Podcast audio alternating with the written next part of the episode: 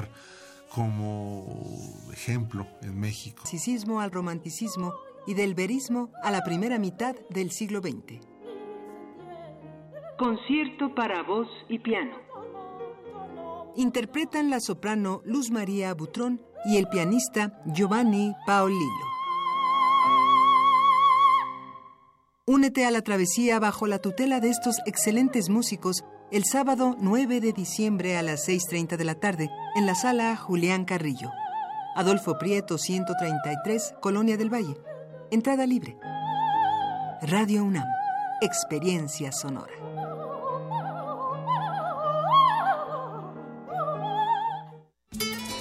Un matrimonio desgastado y una pareja de relegados. Un par de desconocidos y una mezcalería. Radio UNAM te invita a la presentación Almas Gemelas. Un recorrido por las historias, vicios y pasiones bajo el efecto del mezcal. Con la participación especial de Ernesto García, Luis Ibarra y Carlos Osnaya. Domingo 10 de diciembre a las 18 horas en la sala Julián Carrillo. La entrada es libre. Radio UNAM, Experiencia Sonora. Radio UNAM es un medio que promueve el diálogo, la diversidad y la libertad de expresión en un marco crítico y respetuoso. Los comentarios expresados a lo largo de su programación reflejan la opinión de quien los emite, mas no de la radiodifusora. Por siglos nos hemos hecho escuchar. Nacimos como parte de esa inmensa mayoría. Hablar. Escuchar. Debatir. Proponer. Cuestionar. Está en nuestra naturaleza. Seamos instrumentos de conciencia de nuestro pueblo. Usamos el sonido porque atraviesa obstáculos. Muros. Fronteras. Nosotros somos. La resistencia.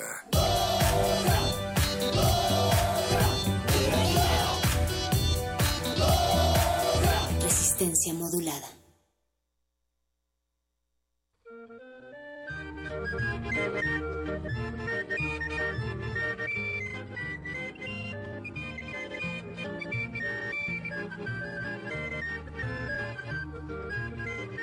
Muy buenas noches, bienvenidos, buenas noches de miércoles 6 de diciembre, bienvenidos todos a Resistencia Modulada. Me, aco- bueno, me acompaña esta noche Moni, Mónica Sorrosa. ¿Cómo estás, Moni? Muy bien, querida Berenice Camacho, salimos, salimos de nuestra cabina de confort en Radio UNAM, en Adolfo Prieto, hacia las calles de esta ciudad que cuenta más que historias en cada una de las piedras que tiene en las calles. Definitivamente, ese ruido que escuchan ustedes de fondo es porque estamos justo eh, pues lejos de nuestra querida cabina en Adolfo Prieto 130, 133 Colonia del Valle. No estamos allá, allá está Mauricio Orduña en la producción a quien le enviamos un cordial saludo desde acá. Saludos. Nosotras nos encontramos en Centenario 107, un lugar que se encuentra en el centro, en el corazón de Coyoacán, este lugar eh, pues obligado de la cultura y de las artes en nuestra ciudad. Querida Moni, pues es que estamos haciendo, es una especie de homenaje a la ciudad que, bueno, ha sido recientemente pues golpeada por aquel sismo del pasado 19S y también porque quisimos salir a esas calles de las que hablas tú, porque debajo de las piedras hay, hay historias, por supuesto, y queremos venir a contarles esas historias o algunas pocas de ellas que se encuentran en Coyoacán. Además, ver, estamos a unas cuadras de la Cineteca Nacional, a una cuadra del Cine Coyoacán, ahora extinto, ahora es un teatro y centro de espectáculos, a unos eh, cuantos metros del centro de Coyoacán, como bien mencionas, también está el Museo Frida Kahlo. Es un punto definitivamente obligado para la gente que viene de visita, de eh, pues de otros estados de la República. Yo, por ejemplo, Bere, no soy de aquí y de niña siempre era la visita obligada a Coyoacán, a comer churros, a dar un paseo por la Alameda, a comprar cosas hippies, eh, que también eso ha cambiado, ha cambiado la ciudad. La, la ciudad cambia constantemente, la, la ciudad vive el presente pero también va cargando su pasado y proyectando, por supuesto, lo que queremos más adelante en un futuro. Y pues sí, estamos durante toda esta semana, Resistencia Modulada ha estado desplegada en distintos puntos de la ciudad. Eh, lo haremos hasta este viernes también. Hoy toca Coyoacán, pero hemos estado en otros puntos, pues precisamente para salir a las calles, para ver a la gente. Aquí hay mucha gente. Este es un restaurante de pizzas, también es un restaurante bar, está muy padre, está eh, ubicado en una casa pues ¿Cómo la describirías tú? Estábamos platicando de eso, Bere, y estábamos pensando que es una, una casa, si bien no una casona muy antigua, es una casa así del siglo pasado, decorada eh, con varios afiches que puedes encontrar desde cervezas importadas hasta camisetas. También las mesas y la decoración creo que es muy rústica, con maderita, hay jardincito. Nos le estamos pasando muy a gusto. Definitivamente, es un gran lugar y además se come muy bien. Hay unas pizzas que, que yo ya he comprobado, son muy buenas. Si ustedes quieren, pues cáiganle acá y salúdennos. Estamos en Centenario 107, precisamente ubicado en la calle de Centenario, que es una calle principal que te lleva hacia el centro de Coyoacán, en el número 107, esta calle que yo le echaría por ahí de los años, construida como por ahí de los años 70 más o menos, yo es más o menos a ojo de muy mala cubera, es lo que podría decir, pero bueno, vengan ustedes también y pues díganos qué opinan de este lugar, si es que andan por aquí, pues acérquense, pueden venir y acompañarnos, por supuesto, somos Resistencia Modulada, pero no solamente estamos tú y yo, querida Moni, sino también está un gran equipo de producción al que quiero eh, presentar en este momento. Está Oscar Sánchez aquí, aquí a un ladito de nosotras en la producción ejecutiva. Casi, abrazándonos. Sí, sí, estamos aquí. Como hace frío, muy bien. Ahí está Oscar, ahí está Oscar. Creo que es la primera vez que la primera vez que sale al aire eh, la voz de nuestro querido productor Oscar Sánchez, pero también está el equipo técnico, está Andrés Ramírez en la, en la, en la consola, está también Manuel Silva y por supuesto José Gutiérrez, aquí pues que se desplazaron hasta acá, a este punto, ahí nos está saludando, les manda saludos José Gutiérrez, todo este equipo de Radio UNAM, que esta noche se desplaza y les agradecemos muchísimo que así sea para transmitir desde acá, desde las entrañas del sur de la Ciudad de México. Y desde estas entrañas, Berenice Camacho, vamos a transmitir no solamente el modernísimo, también va a haber letras con los muerdelenguas, ciencia y tecnología en resistor. Eh, vamos, vamos recios, saliendo de la ciudad, nos gusta escuchar, nos gusta caminar, respirar otros aires, fresco. Sí, sí, bueno, lo de fresco, híjole, yo no sé si en la ciudad se pueda, pero sí respirar otros aires que no están encerrados como en la cabina, la cual amamos y adoramos, pero bueno, siempre hace bien, sobre todo al final de año, eh, pues acudirse un poco, salir y pues sí, respirar otros aires, no sé si más limpios, pero sí más divertidos, al menos esta noche. Así nos la estaremos pasando, querida Moni. ¿Qué te parece si vamos a ver qué hay en la carta de este lugar? Porque a mí ya me está dando sed y un poco de hambre. Vamos a escuchar una producción que nos ha, eh, que ha realizado eh, nuestro querido Voice que tiene referencia a Coyoacán. Y arrancamos con todo Resistencia Modulada 96.1 de FM o tenemos redes sociales. También estamos en Twitter como arroba Rmodulada en Facebook, Resistencia Modulada. Escríbanos ahí si están cerca, también díganos.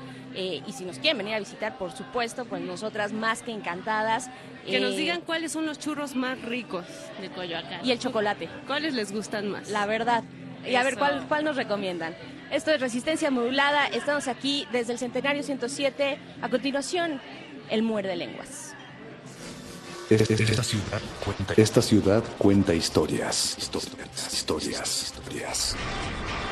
Recorrer Coyoacán en sus entrañas, por las viejas puertas, por las fachadas antiguas, por las casonas llenas de consejas y leyendas y, por supuesto, cuentos de ánimas en pena. Créanme que es maravilloso, maravilloso. Coyoacán. ¡Ay, ay, ay! Ojitos, pajaritos, ¿a poco no? Esa atmósfera poética de Coyoacán, que no por nada Hernán Cortés le echó el ojo y dijo, aquí me vengo a vivir un poquito. Échele un ojito a su ciudad, o a sus... mi ciudad, Coyoacán. Esta, esta ciudad resiste. Resistencia modulada.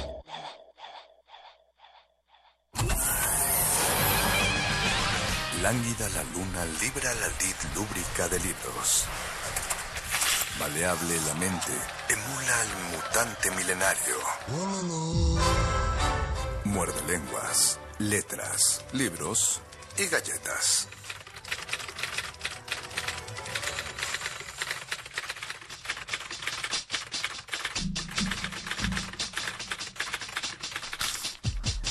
Muerde lenguas. Buenas noches, queridos muerdescuchas. Estamos felices de tener este ruido de fondo, esta musicalización distinta a la callada, tranquila y a veces aburrida cabina convencional de Radio UNAM. Y por eso estamos contentos de llegar hasta ustedes a través del 96.1 de FM o www.resistenciamodulada.com. Y ustedes se preguntarán, ¿a qué suena resistencia modulada y a qué suena el muerde lenguas en este momento? Pues suena a Coyoacán Estamos coyoacanizados porque nos gusta también vivir en el sur de la ciudad y sentir el sur de la ciudad en vivo en el 96.1 de FM. Nos gusta muchísimo porque de unos años para acá, para algunos se convirtió en una especie de de centro de artes, en el lugar en el que todo aquel que en algún momento toma una pluma y la rasga en el papel o se sube a un escenario tenía, tiene que pisarlo y, tiene además que pisarlo como artista. Es un referente para todo chilango que visite cualquier placita de cualquier localidad del país, siempre va a decir, pues es como el centro de Coyoacán. Hay algunas cosas que cambian. Hace, hace tres días me di cuenta que en Coyoacán ya no está el árbol de los chicles pegados. Para mí se me hace una desgracia. Yo sé que era una abominación ver un, árbol lleno de chicles pegados, pero a mí me gustaba porque si París tiene su puente lleno de candados, Coyoacán tiene su árbol lleno de chicles y, y eso pues es parte de mi imaginario coyoacarense. Vamos a sembrar un árbol de tule solo para darle esa función. Luis Flores del Mal. Nosotros somos, bueno, es mi compañero Luis Flores del Mal. Y él es mi compañero el Mago Conde y transmitimos el Muerde Lenguas desde el Bar Centenario. 107, Centenario 107 y vamos directamente a nuestro contenido porque ya tenemos gente que conoce el arte de Coyoacán y gente que conoce cómo es este barrio. Este programa de radio también es un programa. Es un programa de mano. Los mejores asientos se agotan y las luces están por apagarse. Esto no es un programa de radio, es un programa de mano.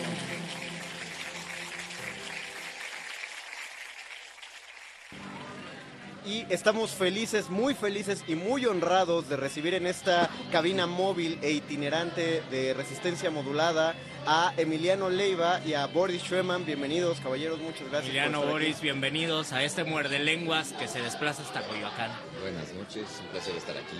Hola, ¿qué tal? Gracias por invitarnos. Emiliano Leiva es productor de y viene por parte de La Titería y Boris Schweman es director de La Capilla y estamos contentos de que vengan aquí para hablar. Estamos a unas tres cuadras de la capilla. Según el Google Maps estamos a tres minutos. Ah, tres minutos, menos. Sí, menos. Es muy, es muy breve y de la titería a unos que Otros cinco minutos, una cosa así, muy cerquita. Una brevedad. Cuéntenos primero cada quien eh, acerca de, de, la historia de los espacios. Eh, Maestro Boris. El Teatro La Capilla lo fundó Salvador Novo hace ya 65 años. Próximamente nosotros 65 años.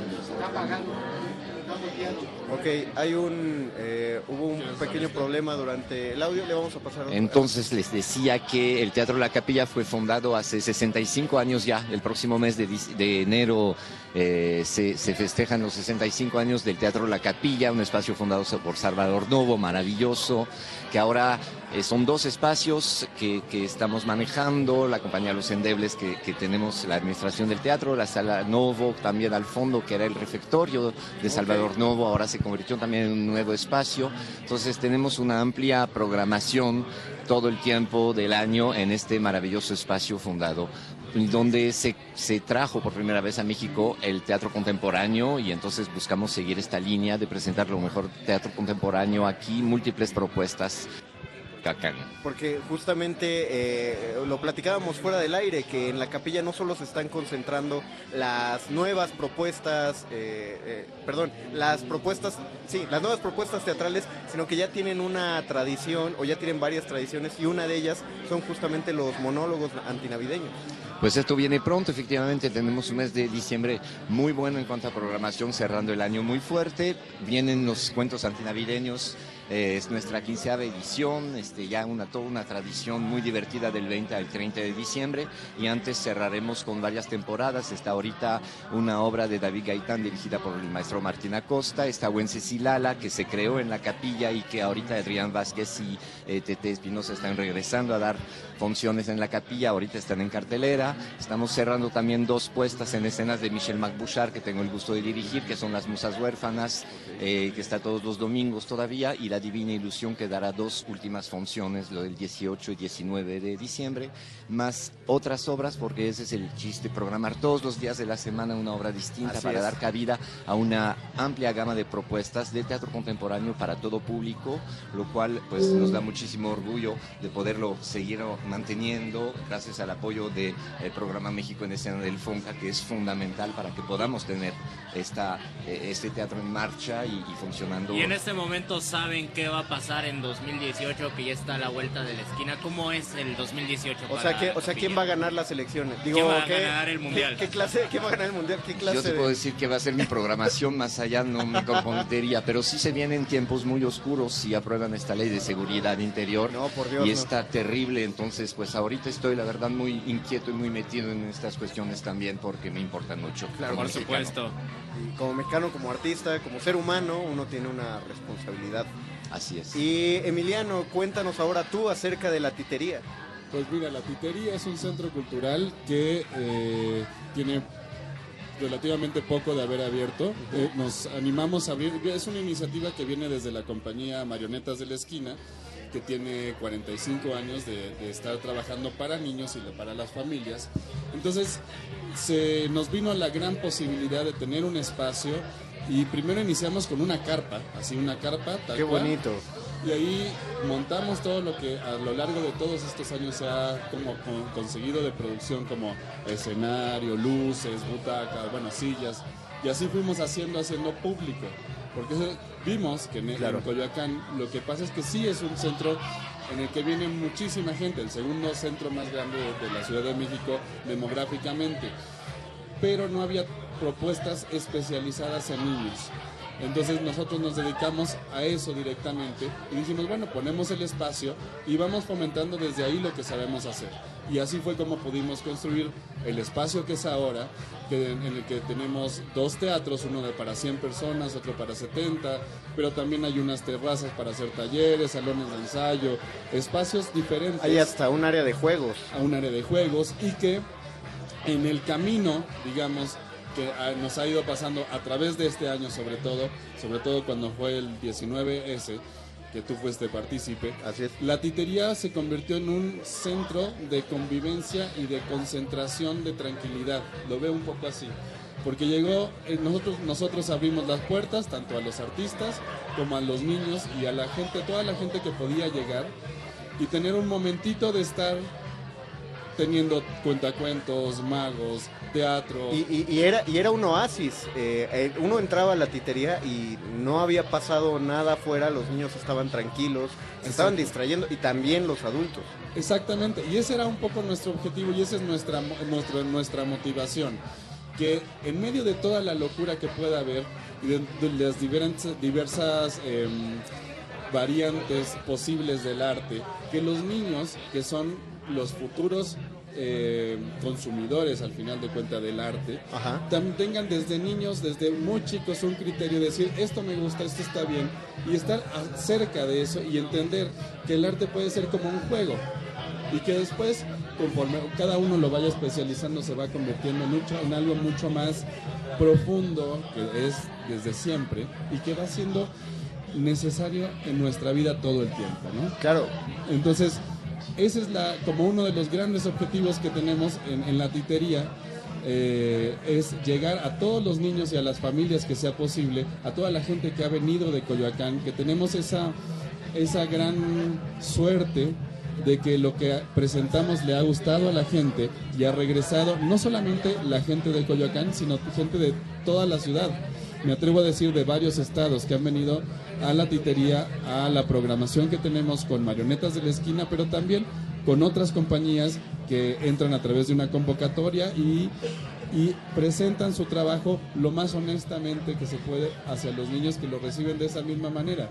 Y ahí tenemos una forma como de medirnos, es como ellos escriben al final de cada función qué les pareció la Ah, obra qué bonito. y eso se les entrega tanto a las compañías como a nosotros. Entonces vemos en qué está en qué estamos bien en qué estamos fallando en qué hacia dónde vamos no con, con eso con ese objetivo de fomentar y hacer crecer un público tanto en Coyoacán como en toda la ciudad pero sobre todo de niños. Y que, que sepan que en ese sentido de, de- de su opción cultural la titería puede ser un referente que no los va a defraudar esperamos ¿no? Ahora, ahora cuéntenos de la relación íntima que tienen con los vecinos de Coyoacán. ¿Alguien ha tenido problemas? Eh, hay mucho teatrero y eso es Ha inseguro. cambiado tal vez el paisaje de Coyoacán a partir de propuestas escénicas de traer la cultura de este lado. Mire, es una, es una cosa muy interesante porque la Capilla efectivamente ya tiene mucho tiempo metido en el mismo lugar. Madrid 13 es un lugar donde también hay un cabaret enfrente que fue el, el hábito primero de Jesús A. Rodríguez y Liliana Felipe, luego se convirtió en el vicio. Fue la misma Jesús a quien nos heredó de alguna manera tanto a nosotros los endebles de la capilla como a las reinas chulas ahora lo que es el vicio. Entonces sí es, una es un lugar donde ya hay tres teatros, donde siempre hay cosas que ver y esto a veces pues nos ha llevado a algunas grúas, digamos, de algunos, algunos coches más estacionados, lo cual es absolutamente pues natural, ¿no? Pues lo sí. entendemos perfectamente, buscamos tener la, me- la mejor convivencia posible con los vecinos, algunos, muchos vienen y todavía preguntan, gente de fuera también por el refectorio de Salvador Novo, entonces ahora bueno, hem- hemos abierto una cafetería también para atender a la gente del, del barrio que cuando viene a ver las obras y todo puede ya tener también otro tipo de, de deleites este, culinarios, porque pues de eso se trata también, de tratar lo mejor posible a la gente. Claro. Pero no es un teatro que esté exclusivamente de barrio. es- y, y debo decir también que pues hay muchísima gente de, todo, de toda la ciudad y de todo el país que acude a la capilla específicamente por el tipo de programación que tiene y eso nos da mucho gusto. Justo por la, la tradición que tiene, ¿no? Me parece que es uno de los teatros que sobrevive de, de una de las mejores épocas eh, teatrales desde los 70, 80. Creo, creo que no podríamos contar muchas salas más, Bellas Artes, pero no está como al alcance de otro.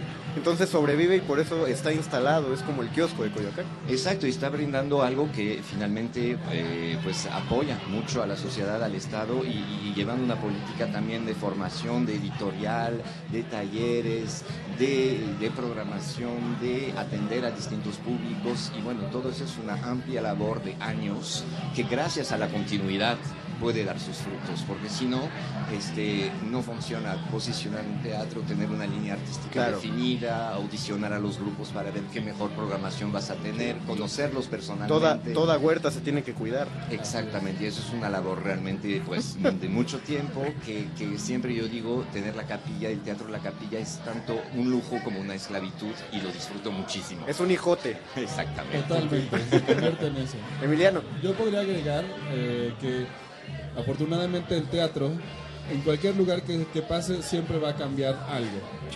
Tanto la cotidianidad, como a las personas, como el, el ritmo del, del- del lugar, como el simplemente el simple hecho de ir caminando y encontrarse un, un teatro siempre jala la expectativa hacia otra cosa. O sea, a lo que me refiero es que el público o la gente que vaya a ir, que, que ha pasado por la titería, que antes pasaba cotidianamente por esa calle y que durante años estuvo cerrado, dijo, pero ¿dónde está?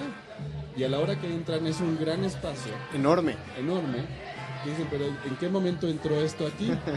Y por otro lado, lo que ha creado como alrededor, en un principio, y lo puedo decir porque lo viví en carne propia en realidad, a la hora que empezamos a, a construir el espacio, eh, fue motivo de muchas molestias para los vecinos. Y obviamente eso va a pasar. Claro. Porque durante tanto, durante 20 años ese espacio fue un terreno baldío en el que no pasaba nada y de repente al día siguiente llega un bulldozer a romper todo el piso. Por supuesto que va a generar cosas, Pero al final de cuentas, también el teatro es muy humano, afortunadamente, y a la hora que pudimos explicarle eso a nuestros vecinos más cercanos, al principio les costó mucho, mucho trabajo, pero ahora afortunadamente son también nuestros clientes. Qué bueno. Entonces, eso habla también de esa humanización de lo que sucede alrededor, tanto de cualquier espacio cultural. ¿no? No, y, y supongo que surge el miedo de, pues va a empezar a venir gente, a circular gente enfrente de mi casa. Por supuesto, pero también eso, eso te crea, también, o sea, conforme tú vas haciendo tu espacio, siento que como la gente se va a dar cuenta de, de la gente que sí va a seguir viniendo, pero la gente sí ha venido, venido siempre a Coyoacán. Hay Ah, riendas eso sí. de gente Claro todo sí. el tiempo que pasan, pero lo mejor es que se va ordenando un poquito más alrededor también, porque pasa que empieza a haber más cuidado también con las banquetas, con las puertas de los demás, porque se empieza a crear como otra cultura de convivir con lo que sucede en un centro cultural, como con los restaurantes, como con los que van pasando, como con los que se estacionan. Nosotros tenemos, a, eh, nuestro vecino es el, el Jarocho, Así y a, a lo largo de estos cinco años hemos empezado a poder tener una relación con los clientes asiduos de, de- del Jarocho y que poco a poco nos vamos entendiendo en que no se pueden estacionar enfrente de una entrada por seguridad de los niños, simple- simplemente. Y eso ha beneficiado a los otros vecinos que tenían ese mismo problema y al mismo tiempo nosotros vamos permitiendo como esa convivencia alrededor de ese gran espacio, de esa otra placita, digamos, que está cerca de la titería.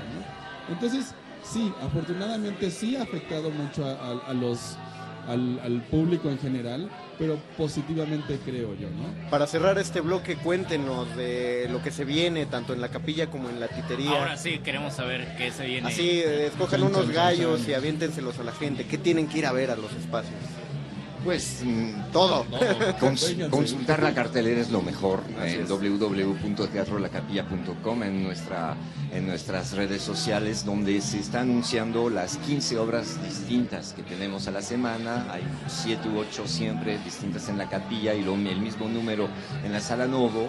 Entonces hay eh, ahorita una obra de Fernanda del Monte que termina temporada, dirigida por Arnulfo del Río este domingo a las doce y media. Hay, como te decía, las dos últimas funciones de La Divina Ilusión de Michel Mancuchar, que eso ha sido un exitazo maravilloso, 11 actores en Claro. la escena, una obra increíble que habla justamente del poder y de todas las zonas oscuras que tiene el poder y creo que cada vez más va a ser una temática que vamos a estar a necesitar abordar en el Teatro de la Capilla como de alguna manera siempre ha sido el caso. La de- la Entonces de- vamos a seguir con esto, hablando de, de dramaturgias distintas, de poéticas muy interesantes, está la de David Gaitán. Que está rompiendo ahorita en la todo- pues- en varios exact- lados. Exactamente, con una puesta en escena de, de Martín, está David Gaitán actuando ahí con un gran reparto y, una puesta en escena maravillosa de Martín Acosta. Wenceslas que es una de las obras que más ha hecho hablar en los últimos eh, años, una, una creación maravillosa de Adrián Vázquez que por última vez pueden ver ahorita en la capilla. Entonces, pues acérquense a la cartelera, la Sala Novo también presenta espectáculos alternativos para eh, grupos emergentes en distintas eh, frontalidades. Este, hay manera de acomodar la sala de muchas maneras distintas. Y pues para el año que entra viene luego en enero este, todo un festival de teatro de eh, los estados que estamos recibiendo a través de convocatorias. Hay nuevas coproducciones porque también buscamos apoyar grupos que seleccionamos y que apoyamos con nuevos proyectos este, y con las mejores condiciones allá en la capilla. Pero realmente una amplia oferta y es padrísimo. Pueden venir a la al mediodía, en fin de semana, este, comerse, disfrutarse Comen- todo comen aquí en el Centenario terminar en la 107. capilla, si quieren en el vicio, luego en el, en el cabaret nocturno. Hay muchísimo que hacer en Un cuanto día en Coyoacán. a oferta cultural en Coyoacán. Es un lugar maravilloso, realmente privilegiado. Por eso viene tanta gente y por eso hay tanta necesidad de esta excelente oferta cultural que creo que estamos, estamos proponiendo estos dos espacios que tienen la misma característica, estar beneficiadas por el mismo proyecto de Así México es. en escena del FONCA, lo cual también nos permite atender a muchísimo público con precios muy accesibles, Eso es con cierto. toda una política también Eso que favorece al espectador, porque eso es lo que estamos buscando, formar públicos distintos, atenderlos, darles una amplia gama de posibilidades, porque pues siempre lo decimos, si el teatro fuera tan difundido como el fútbol, habría tanto supporter de, de teatro como de fútbol, estoy seguro. Eh, ¿Qué se viene para la titería? Y en la titería eh, vamos por nuestras, este, bueno, este fin de semana que viene vamos a tener nuestra gran fiesta posada fin de año de la titería. El, tenemos el sábado y el domingo el clásico de clásicos de la compañía Marionetas de la Esquina, que es el circo, a las, do- a las 12 del día. Y vamos a tener una posada el día domingo. Están cordialmente invitados. Tenemos boletos que pueden regalar ustedes también. Ah, ok. Eh, y lo que se viene para el próximo año es vamos a, a partir del 10 cerramos las puertas porque vamos a hacer eh, um, la tercera parte de la- del arreglo de la- del espacio de la titería para tener mejor eh, instalaciones para, para nuestro público. Y durante el año nuestro, nuestras programaciones tenemos tres estrenos de la compañía Marionetas de la Esquina. Estamos muy, estamos cerrando la posibilidad de trabajar con, con otra compañía de Argentina, de Fernán Cardama, eh, con otros que se dedican a teatro para bebés. Digamos, hay que checar la cartelera, igual que, que la capilla. Y hay muchas sorpresas y muchas cosas que vamos a ir teniendo a lo largo de aquí a que se termine el año, porque lo que queremos es darle más impulso y buscar nuevas formas y nuevos días también para que no nada más los, los fines de semana sean para, lo, para el teatro para niños. Claro. Y si queremos que el teatro para niños sea toda la semana también y que haya posibilidades, no solamente para el teatro, sino para la danza, para la música, y estamos viendo en nuestras posibilidades de poder hacerlo eh, en este próximo año. Perfectamente, pues si ustedes son de las personas que ya no tipean www.algo, busquen ambos, ambos espacios, tienen su, su página de Facebook, busquen la capilla, busquen la titería Marionetas de la Esquina, así lo encuentran en Facebook. Mientras tanto, nosotros agradecemos profundamente a Boris Schumann y a Emiliano Leiva que estuvieran en el Muerde Lenguas de esta noche. Muchísimas gracias. Muchas gracias. Muchas gracias a ustedes. Y bueno, los dejamos volver a sus espacios porque los sacamos de esa pequeña comodidad. Nosotros vamos a una pausa musical. Vamos a Luis. escuchar algo y vamos a regresar porque tenemos más sorpresas para ustedes. Todavía- Esto es el Muerde Lenguas. Letras, libros, galletas. Y Barrio de Coyoacán. Muerde lenguas. Muerde lenguas.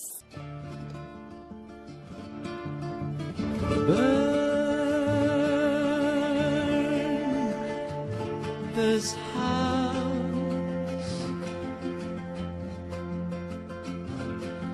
burn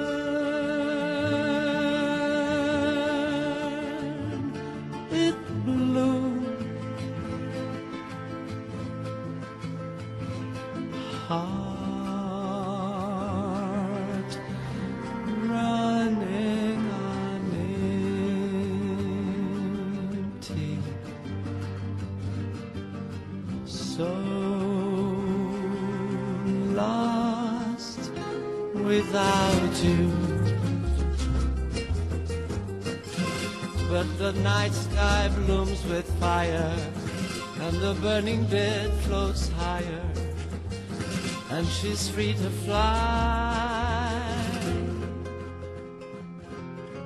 Woman so weary, spread your unbroken wings. Fly free as the swallow sings. Come to the fireworks, see the dark lady smile. She burns, the night sky blooms with fire, and the burning bed flows higher, and she's free to fly.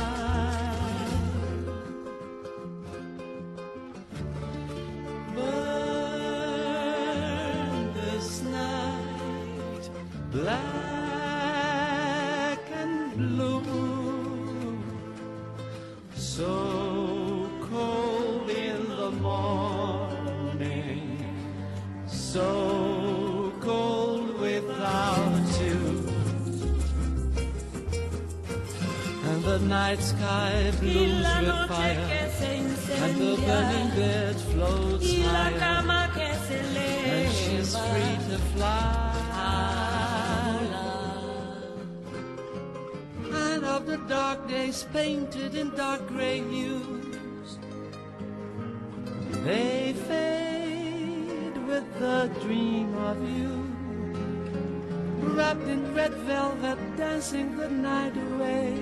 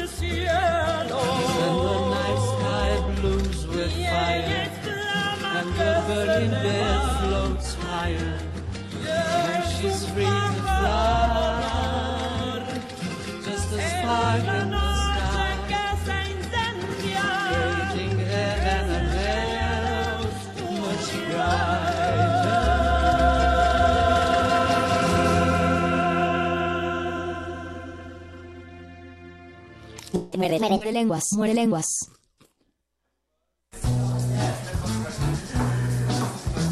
Conversaciones con páginas en blanco llenas de sonido. La entrelengua.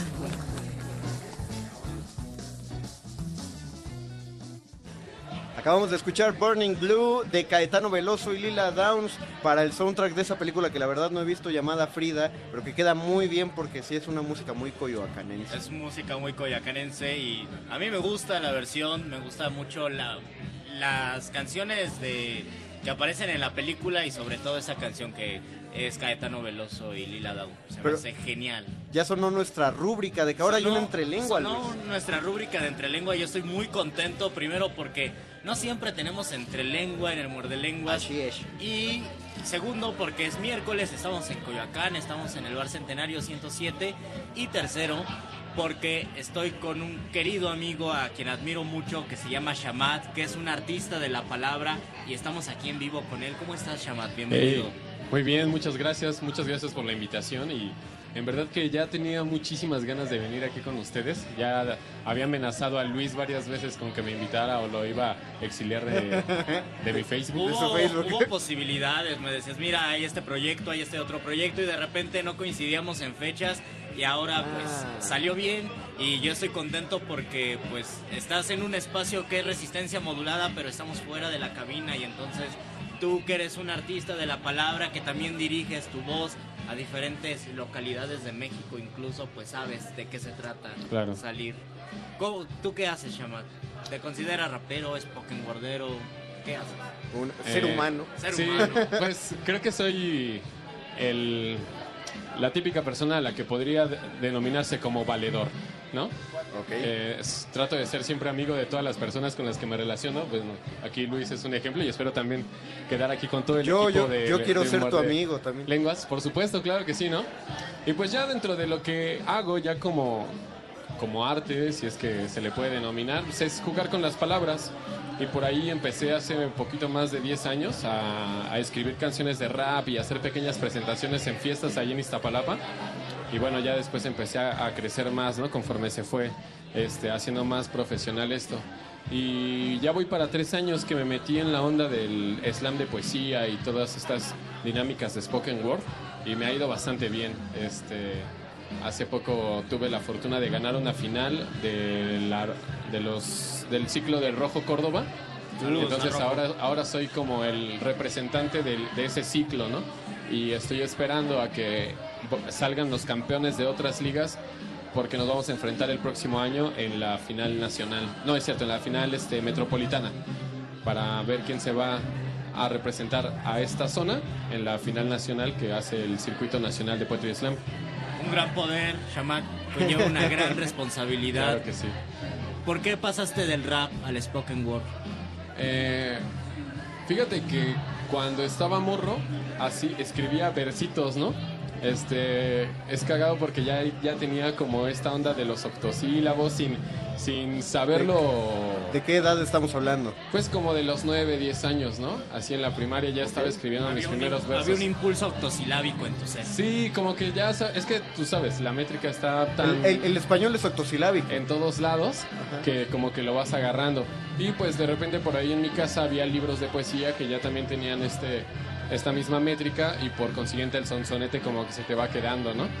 Entonces, eso, eso fue de morro. Incluso en la secundaria gané eh, algunos concursos de, De poesía. de, de poesía y de oratoria, ¿no? Entonces, es, es lo que platicaba con unos amigos. Siempre que era había un bailable en la escuela, siempre estaba yo, ¿no?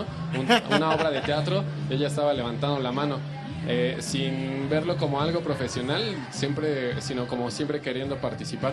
Entonces, curiosamente, más bien fue al revés, ¿no? Como que de la poesía pasé al rap cuando lo escuché y estaba lleno de esa energía y esa furia que de repente a mí me faltaba. Siempre he sido muy relax y de repente el rap estaba lleno de esta energía y esta furia que me faltaba. Creo, creo- que eres. Tú- ya sé cuál es el contacto de Luis que lo hace querer siempre rapear, porque Luis siempre que oye rap, él es muy, él es muy poeta y siempre que oye empieza. Como siempre que leo poesía quiero rapear. Le sale, Claro. le sale el MC. Claro, claro. Y fíjate, este, hemos platicado muchas veces, ¿no? Eh, Luis, y, Luis y yo del, del rap, de todas estas métricas. Incluso me invitó a, ahora que hizo la presentación de los sonetos ñerobarrocos. Uh, ajá. Este, ahí tuve la fortuna. Y ahora que publicaste un, un meme que decía etiqueta a tu amigo y si no contesta en cinco minutos te doy un soneto clásico. Ah, sí. Oye, Ya me a mí me No, etiquetaron dos veces en tu meme, Luis.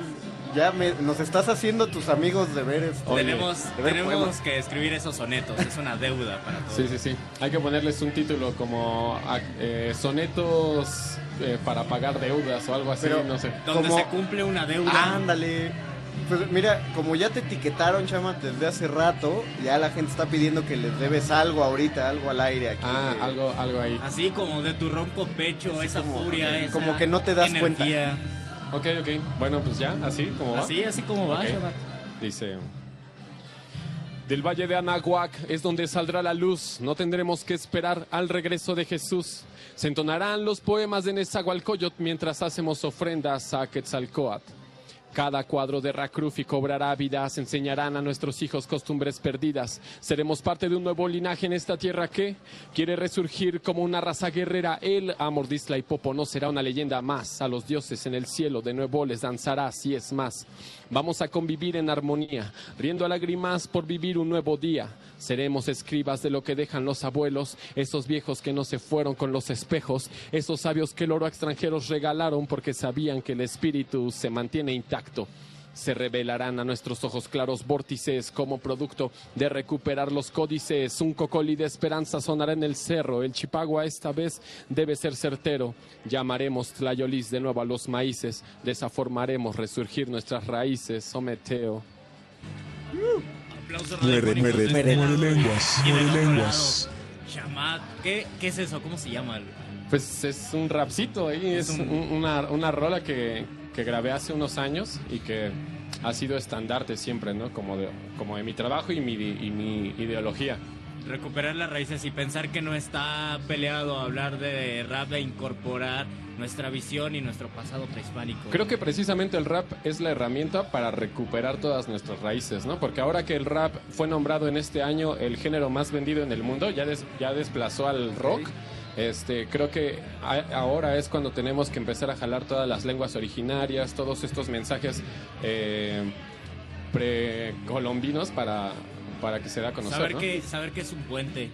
Yo, yo quiero saber, Shaman, también nuestra audiencia qué actividades hay eh, de ti, de lo que organizas. Sabemos que eres organizador de varios encuentros de poesía de slam poetry, por ejemplo en Morelia, Esos- pero también tienes actividades aquí en la ciudad donde Sí. se involucra el spoken word, el rap. ¿Qué hay de Es- eso? esos poetas son, son verdaderamente plagas, no les basta con que a ellos se les haya contagiado el gusanito de la palabra, siempre se le están llevando a alguien más a que se le dé. y- Fíjate que eso agradezco, ¿no? Del, del slam poetry, que aparte de que para mí fue una escuela de escenificación, de modulación de voz, como para saber todas las posibilidades que existían, no Claro. solamente la rima y, y, sabes, el beat, sino como eso, cómo, cómo se puede matizar la voz, cómo se puede utilizar y emplear el cuerpo también en estas presentaciones. También fue para mí una, una manera de empezar a, a crear comunidad. Y precisamente en Michoacán empezamos a hacer un ciclo de poesía y ya tenemos al menos ahorita cuatro ciudades que, que son sede fija en la, en la realización, ¿no? Estamos en Tacámbaro, en Pátzcuaro, en Ario de Rosales y en Morelia. Entonces estamos ahorita a mitad de nuestro segundo ciclo con muy buenos resultados y ahora el- la siguiente fecha va a ser el, el viernes 22 en una posada literaria que vamos a tener en Pátzcuaro y el 27 de enero el quinto slam de Si poesía se de dan una este vuelta ciclo. por ahí o están vacacionando, pues hay que darse. Ojalá, ojalá. Hay que darse un quemón con Oh, eso. Y aquí en la ciudad. vayan a vacacionar. Vayan, por favor. Claro, claro. No, y aparte está precioso. Entonces, y para lo que viene próximas fechas, el sábado 9 voy a estar en un evento que se llama Amazónica, aquí en Casa Popular eh, Magdalena Contreras, a partir de las 12 del día. Y posteriormente en la nochecita en el Black Note de la colonia Roma, allí en San Luis Potosí. Este, voy a estar echando ahí ¿Qué, unas... qué día es ese? Es sábado, sábado, Sábado. 9. Sábado 9. Eh, voy a estar ahí echando sets de rap. El, el domingo 10 me invitaron como poeta de sacrificio para un encuentro de versadores en un slam de poesía que va a ser en el Centro Cultural La Pirámide, ahí en Eje 6 y Periférico. ¿Es el que coordina Juan Sant? Juan Sant y Comic este, MG. No- Nos gustaría que nos explicaras por qué poeta de sacrificio. Sí. Ah, mira. Poeta de sacrificio y ¿Te van a pirámide. sacar el corazón? Te, te quisimos Exactamente, mucho, oye, no lo había pensado, ¿eh? se, Es se me hace que pirámide. se voy a, voy a declinar la invitación entonces. Fíjate que Sí. traiga cuchillito por ahí. Sí, sí, sí, no, no, no. Eh, justamente a mí me, me gusta mucho participar en los slams, tanto como este versador, como slammer, como jurado muchas veces, ¿no? Y ahora que, bueno, ya estoy clasificado eh, a la final metropolitana, no me gustaría perder la oportunidad de seguir este, yendo a los encuentros de slam y yo solicité que me eligieran como poeta de sacrificio para tener la oportunidad de, una, tener el pretexto de ir y dos, pues siempre esa dicha de poder compartir con la gente que, Enriquecerte, que retroalimentarte y compartir lo que haces. ¿no? Claro. Esto es el domingo en. ¿Dónde? En el Centro Cultural La Pirámide, que está ahí en periférico, cerquita del metro San, San Antonio. Busquen Encuentro de Versadores y Versificadores. Es muy bueno porque uno de los conductores, Juan Sant, eh, estuvo aquí en Muerde Lenguas hace, hace un año. Se aventó unos raps en Totonaco que fue increíble, le ha ido muy bien. También, También- ha ganado encuentros de slam poetry, entonces es admirable su labor y como conductor pues creo que es una faceta que tenemos Bueno, que explorar. Juan. Juan Sant se acaba de ir a, a Río de Janeiro. a Río de. Janeiro. Es genial. Sí, sí. Ah, ahí estás, ahí está Shamat. Ok. Pues Y, y bueno, o- dos cosillas más, Sí, sí, dos claro. eventos más que tengo. Es el sábado, el viernes 15 de, di- de diciembre, también va a haber una posada en Casa Refugio Citlaltepet a las 2 de la tarde, donde voy a dar un taller de Spoken Word para todas estas personas que están interesadas, puedan ir con textos propios y ahí vamos a manejar varias dinámicas para poder corporalizar los es que tengo textos. mis textos, pero no sé cómo proyectarlos. Exactamente. No quiero ser el escritor que se pone detrás de una mesa. No, eh, no sé si son buenos, empieza por ahí, ¿no? Nadie Claro. me di- nada más mi mamá y mis amigos me dicen que qué padre. Es otra manera de conocernos y conocer lo que escribimos. Por supuesto. Transmitirlo corporalmente y verbalmente. Muchas veces el texto es la catarsis, ¿no? Pero de aquí, de la mente, ¿no? Pero siempre el cuerpo necesita hacer ese desfogue y precisamente ese taller trata de eso, ¿no? Ya, ya que imprimiste toda tu idea y todo, todo tu pensamiento en un texto, Ahora bueno, tú lo llevas a cabo en ahora vamos a, a exponerlo. De ahí, si lo quieren llevar al público, si se lo quieren quedar para ellos, ya es personal, Tú ¿no? te lavas las manos, ya que nadie Sí, sí, te sí. eche la culpa de En eso. Casa del Refugio Citlaltepec. Está ahí en la colonia Condesa. Taller de Spoken Word. ¿Cuándo? El El viernes 15. Viernes 15 de Y diciembre. de el este sábado 16 nos vemos en Iztapalapa, en el Ritmo y Poesía 3. Ahí va, va a estar Sara Raca, Betsy Newman, va a estar el patrón de los Excellence, va a ir como DJ T Capital, que es de los mejores DJs de México. Entonces ahí en el Bárbaros Grill, también ahí en Santa Cruz me llegó algo, los, los esperamos. Ahí en, en mi Facebook, que es Shamat, S-H-A-H espacio M-A-T, pueden ahí este, encontrar toda la información de estos eventos. Busquen a Shamat en redes sociales y... Nos- perdón, perdón, ¿nos Ajá. puedes repetir la página? Sí, es mi Facebook, es mi página personal, S-H-A-H espacio M- S-H-A... H. Ok. S-H-A-H espacio M-A-T. Ahí, ahí merengues. Shamat. Shamat, qué gusto. No sé si tenemos tiempo para... Tenemos, tenemos tiempo, tenemos tiempo. Ya, tenemos tenemos ya un tiempito así breve como para que despidamos Shamat. breve como de tres minutos. Ajá, Ok, ok. A- Así para breve. en esos tres minutos tal vez eh, ocupar algunos eh, para escucharte. Ok, bueno, tengo algo que... Así otra vez de tu ronco un, pecho textito, un textito que preparé precisamente para un micrófono abierto del, del Rojo Córdoba, Venga. que hablaba Uh. sobre Eros y Tánatos. Entonces, a ver si me acuerdo y espero que les guste. Ver, Dice Si así más inventas. o menos. Dice... Y me dio un beso francés y desde entonces no conozco la diferencia entre la moj y la muj. Ella era tan fuego y yo tan agua, a veces tan mar, a veces río, pero nunca lloro. Ella soñando jaguares y yo insólitas imágenes de aurora. Ella tan Joaquín y yo tan María, ¿no? Ella ella pide nombres, se los doy, le aparecen caras. Le vendo mentiras, no me las cree, le parecen caras. Yo tan solo la veo marcharse mientras el vuelo de su falda se corta por las gotas de lluvia que escurren por el cristal y yo vuelo por la ventana. Ella, ella tan miradas y caricias y yo tan solo soy un puño de palabras. Ella tan de aquí, tan de aquí del centro y yo tan de Iztapalapa. Ella era tan, tan, tan, tan de Venus y yo era tan, tan, tan de Marte que es normal que exista Tierra de por medio. Muchas Maestro gracias. Shamat. Maestro Shamat, te damos aplausos radiofónicos. En tu, en tu Facebook está toda la información que dijiste, ¿no? Sí, de los, e- de los eventos próximos. S-H-A-H espacio. M-A-T. Exacto, Shamat. Exactamente. Shamat, Qué gusto haberte tenido No, aquí pues, en, al esta- contrario, el en gusto es este muerde lenguas tan especial. No, pues no sé, que no se acaba, se acaba para los radioescuchas, nosotros vamos Sí. a platicar. para- Ah, ok, vamos perfecto, pues nos seguimos. Un saludo a todas las personas que me escribieron en, en mi Facebook, que me estuvieron mandando mensajes. A todos, a todos les mando un abrazo y nos vemos prontito. Ya pronto estarás otra vez aquí de este lado de las bocinas, Shamat. Me late, me late. Cuando sea en Un una abrazo. cabinita.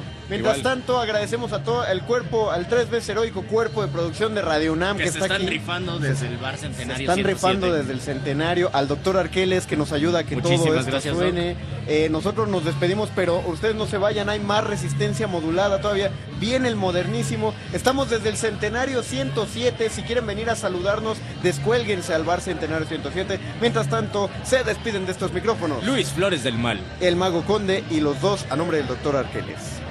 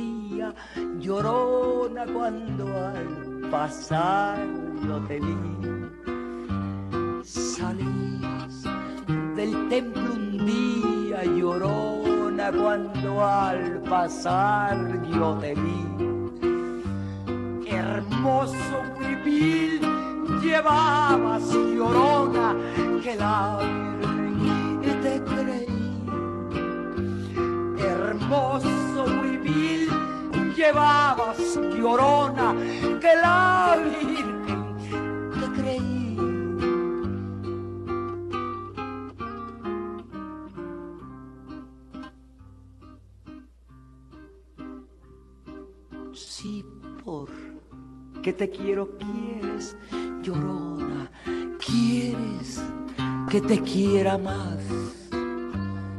Sí, porque te quiero, quieres, llorona, quieres que te quiera más.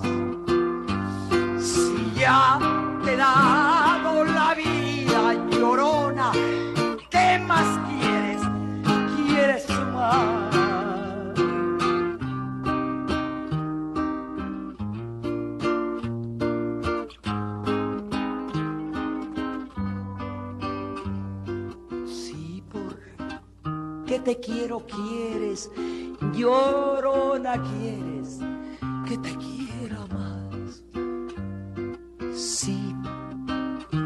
porque te quiero, quieres, llorona, quieres que te quiera más. Si ya te he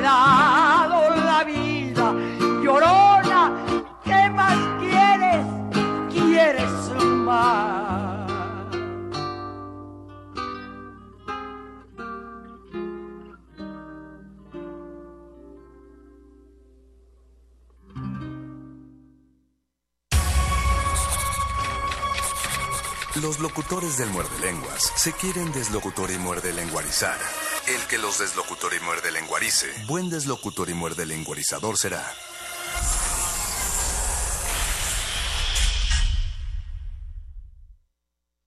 Resistencia modulada. Una orquesta en la cocina Cuarteto de cuerdas en el auto. y un violonchelo solista sentado en el sillón favorito de la sala. Orquesta Filarmónica de la UNAM. Desde la sala Nezahualcóyotl. Escucha los conciertos los domingos al mediodía. Desde la comodidad de tu casa. 96.1 FM. Radio UNAM. La era digital exige crecer constantemente. Actualízate. Si tu computadora se actualiza todo el tiempo, ¿tú por qué no? Crecer es más que subir de puesto. Es superarte a ti mismo. Es llegar más lejos. Es pensar en tu futuro. Crecer es actualizarse constantemente. La era digital no espera. Da el paso. Actualízate en los diplomados en tecnologías digitales que ofrece la UNAM. Docencia.dic.unam.mx. Dirección General de Cómputo y de Tecnologías de Información y Comunicación, UNAM. Dentro del Festival Internacional de Fotografía Fotoméxico 2017, el Museo Nacional de Arte invita a la muestra Alfred Briquet 1833-1926, que explora los vínculos entre la primera generación de la fotografía en México y la Escuela de Barbizon en Francia. El trabajo de Briquet dialoga con el de los fotógrafos franceses, que tuvieron un papel central en el nacimiento y desarrollo de la fotografía en México. La exposición Alfred Briquet 1833-1926 se puede visitar en el Museo Nacional de Arte. De las vistas de Salvador Toscano a la época de oro. Del celuloide a la era digital. Filmoteca UNAM. Sala de exposiciones, acervo y restauración, cine en línea, talleres, hemeroteca. Circuito Mario de la Cueva, frente a la Facultad de Ciencias Políticas y Sociales. Entra a www.filmoteca.unam.mx. En Facebook y Twitter somos Filmoteca UNAM. Ahí encontrarás la oferta visual que tenemos para ti. Filmoteca UNAM. Puedes encender la cámara, grabarte diciendo lo primero que se te ocurra y subirlo a internet. O puedes hacerlo bien. Radio UNAM te invita a construir tu propio espacio de expresión en la red con el taller Videoblogging, el poder de los influencers, impartido Alejandro Valdés Barrientos. Aprende a llevar tu idea a un guion y a traducirla en video. Inicia el jueves 8 de febrero. Inscripciones, costos y descuentos al 5623-3273. Nuevos medios de comunicación para nuevas opiniones. Radio UNAM, Experiencia Sonora. Resistencia modulada. Aquí queremos un mundo en el que quepan todas las familias, voces, Opiniones. mundos. Nos protegemos en muros de cristal para evitar la vigilancia. Si no podemos bailar, entonces no es nuestra resistencia. El modernísimo. Todo es arte. Todo es política.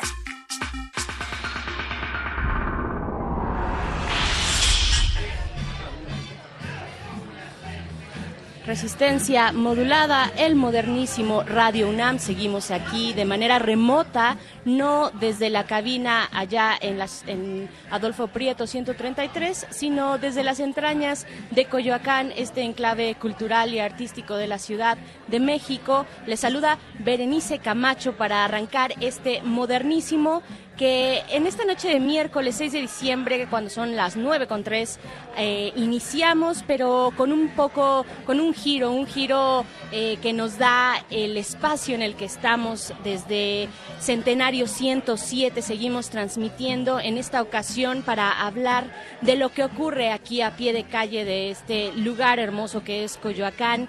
Estaremos hablando con algunos de los personajes clave de este lugar, sobre todo de la plaza, pero también del el derecho a la ciudad, precisamente porque salimos de la cabina para ir a la ciudad y hablar de la ciudad, de esta Ciudad de México. Eh, pues estamos aquí para todas y todos ustedes, pero también des- desde nuestras redes sociales, arroba R modulada y arroba el modernísimo en Twitter y en Facebook Resistencia Modulada. En unos momentos más estaremos hablando con gente de la Liga Peatonal, con la coordinadora central de la Liga Peatonal, que hacen un esfuerzo precisamente por generar una cultura de los peatones. Todos somos peatones, eso eh, no hay que olvidarlo y es eh, una educación cultural, una, una educación y una cultura que nos hace falta reconocer, sobre todo si vivimos en una ciudad tan grande y tan majestuosa como es este, como es esta Ciudad de México, diría Efraín Huerta, odiosa e imprescindible la Ciudad de México. Así es que nos encontramos aquí desde Coyoacán. Muchas gracias por seguir escuchando y sintonizando el 96.1 de FM eh, Radio UNAM. Así es que, pues bueno, nos vamos a ir con algo de música para después regresar con estos contenidos modernísimos que tenemos para esta noche especial de diciembre desde Coyoacán. El, modernísimo.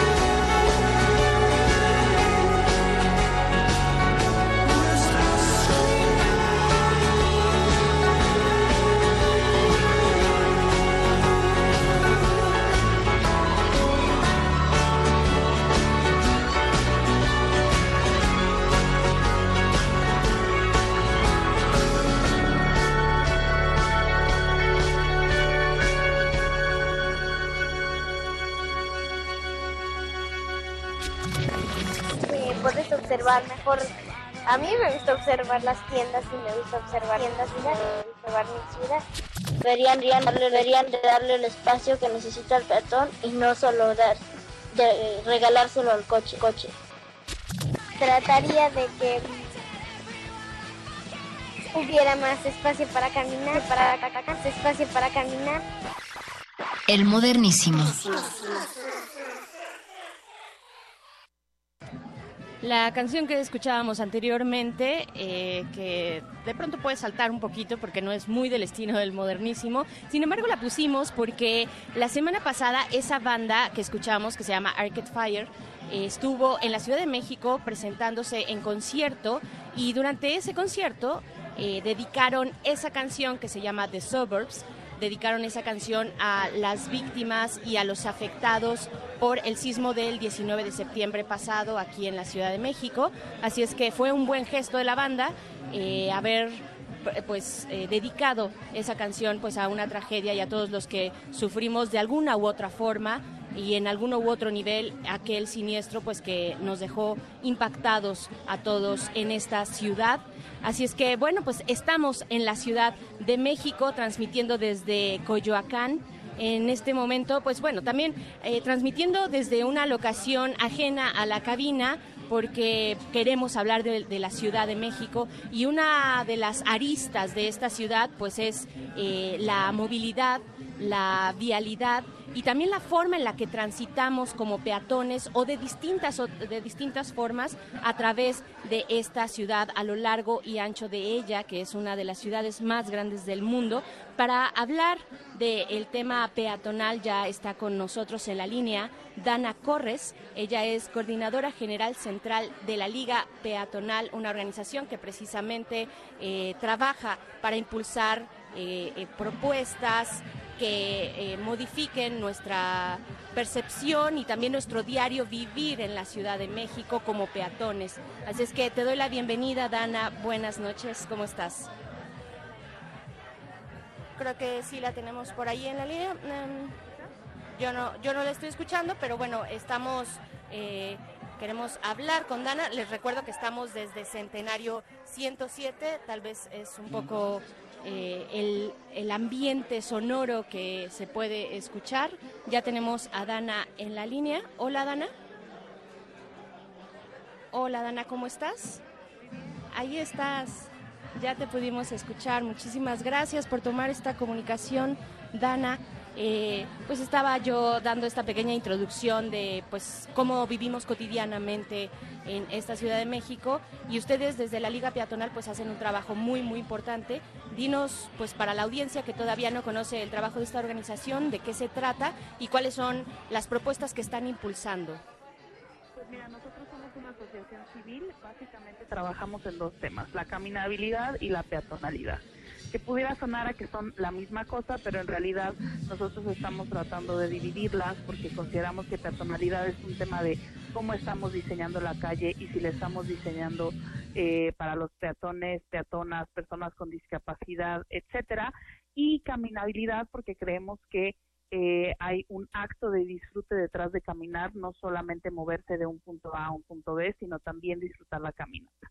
Y entonces trabajamos sobre estas dos cosas, pero tratamos de hacerlo con un enfoque de derechos humanos, eh, hablando de la infancia, eh, hablando de cómo las mujeres vivimos la ciudad, ¿no? Con, perspectiva de género, eh, seguridad vial, personas mayores, que es un tema que además nos un montón, porque pues nuestra generación va a ser como hasta el momento en la historia de la humanidad la, la generación más grande de personas mayores que vamos a tener en el mundo.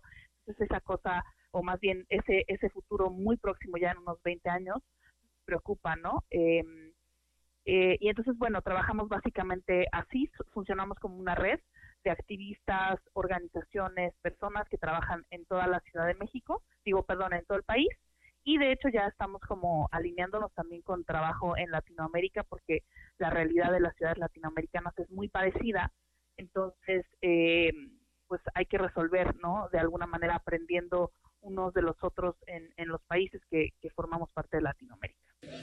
Por supuesto, Dana, son muchos los ejes ¿no? que cruzan eh, estos conceptos que tú eh, nos presentas, caminabilidad y peatonalidad. Eh, hablas del género, hablas de las personas con alguna discapacidad, hablas de las personas, de las personas mayores, incluso también de los niños y las niñas. ¿Qué le falta a esta ciudad para ser amigable con las y los peatones?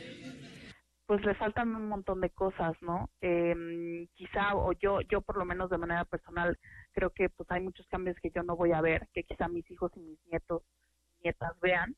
Eh, le faltan muchas cosas. Si tú te vas a ciertas partes de la ciudad, vas a ver que tenemos banquetas amplias en ciertas colonias, pero que aún así no es fácil cruzar si de repente te encuentras con un eje vial o si te encuentras con una avenida muy grande, ¿no?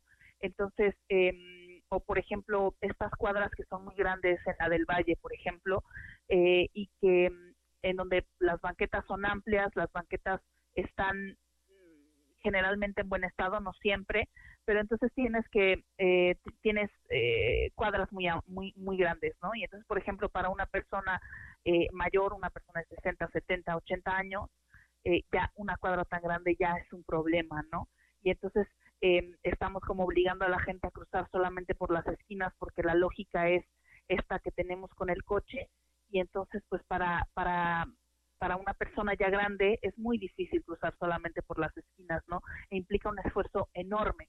Y lo que dice la investigación a nivel internacional, por ejemplo, hablando de estos temas eh, de personas mayores, es que eh, se están incrementando nuestros problemas de enfermedades mentales en personas mayores, ¿no? Alzheimer, demencia senil, ¿Por qué? Porque la gente ya no sale a la calle, ¿no? Por cómo está diseñada la calle, ya es peligrosa. Y entonces ya no dejamos salir a nuestras personas mayores a la calle y entonces pierden contacto con la realidad, pierden estas capacidades de socialización, etcétera. Entonces, este es un tema que, por ejemplo, debería de preocuparnos un montón, porque específicamente a nuestra generación es algo que nos va a afectar, porque no todos vamos a poder manejar.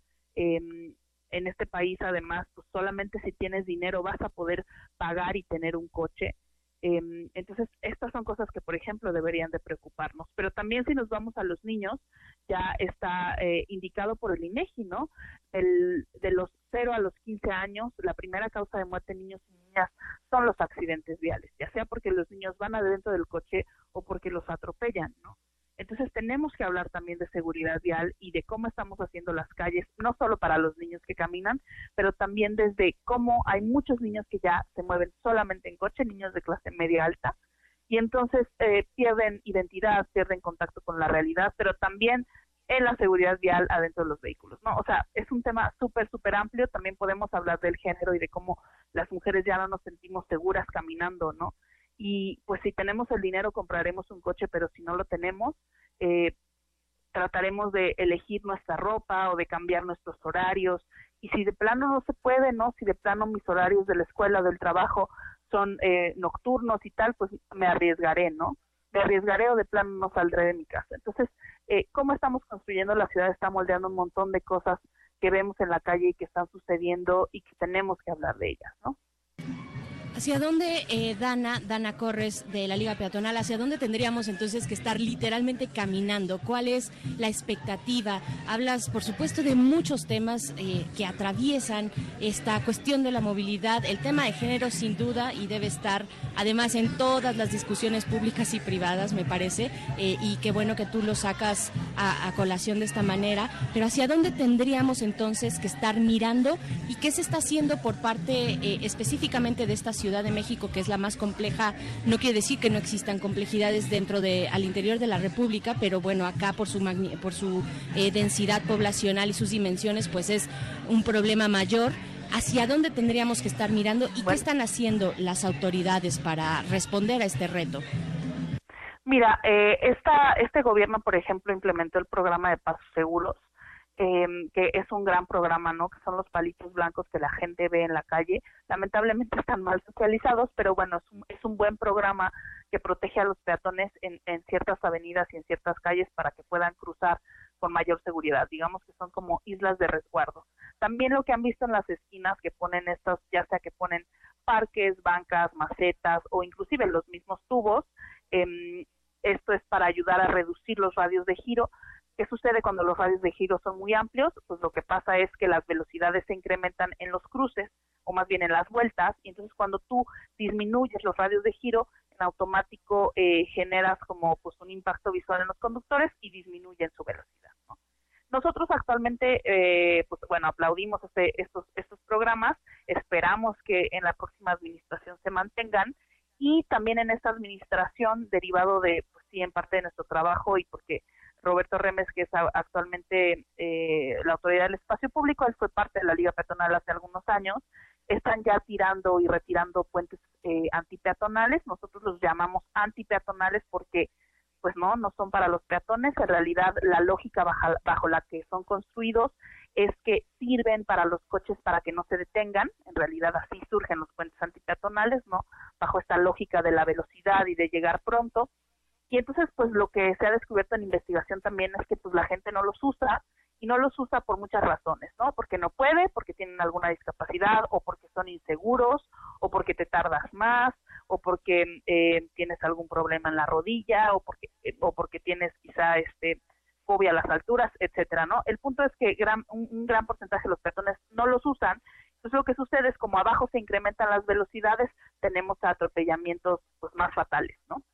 Entonces, eh, Roberto, como autoridad del espacio público, ya ha retirado dos puentes antipeatonales en la Ciudad de México y lo que nosotros estamos empujando es que pues dejen de construirse y que además pues en un futuro próximo se empiecen a retirar, ¿no? Ya hay puentes que están pues además en mal estado, ¿no? Que son puentes de 20 o 30 años, que pues ya no tienen mantenimiento y que además ya no tienen ningún caso tener ahí.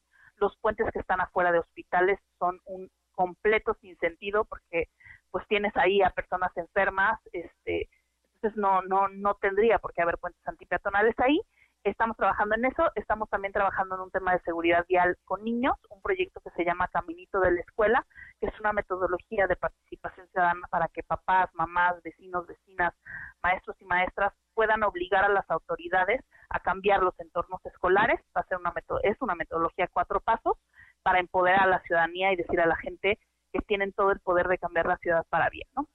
ahorita estamos trabajando en eso y el próximo año pues estaremos ampliando un poco nuestro espectro, espectro de trabajo a, eh, pues sí, personas mayores, también calidad del aire, que es un tema súper difícil, ¿no? Que, nos atañe. Hoy, por ejemplo, tuvimos muy mala calidad del aire aquí en la Ciudad de México por ozono. Si se sintieron hoy mal de dolor de cabeza, ardor de garganta, ardor de nariz, es porque los niveles de ozono estuvieron muy altos y pues ya se acerca la, la, temporada de ozono, empieza en febrero y termina en junio, entonces vamos a tener seguramente contingencias el próximo año.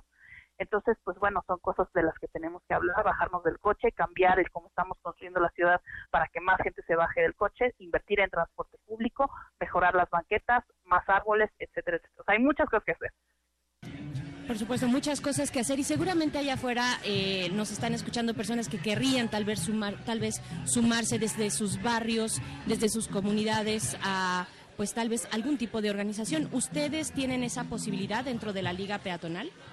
Claro, y de hecho es algo que buscamos porque no podemos solos, necesitamos pues de ciudadanos y ciudadanas eh, interesados en cambiar la ciudad y sí se puede, o sea, tenemos mucho más poder del que creemos tener. Entonces, eh, pues los invito.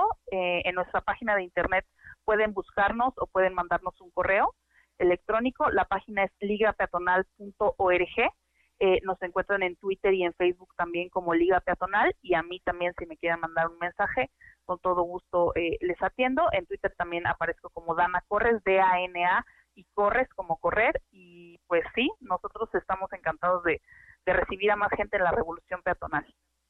Perfecto, Dana. Pues ahí está la invitación, es para todas y todos. Todos somos peatones, todas somos, somos eh, caminantes de esta ciudad. Te agradezco mucho eh, de entrada, pues el trabajo que hacen desde Liga Peatonal, pero también por esta entrevista con el Modernísimo. Muchísimas gracias, Dana Corres. Muchas gracias y estamos en contacto. Claro que sí.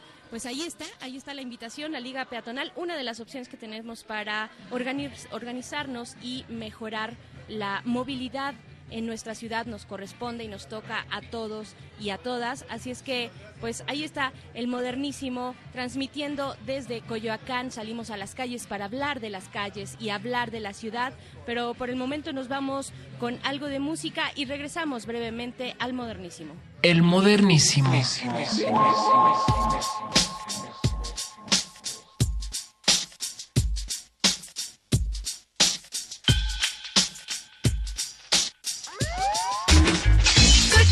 precious.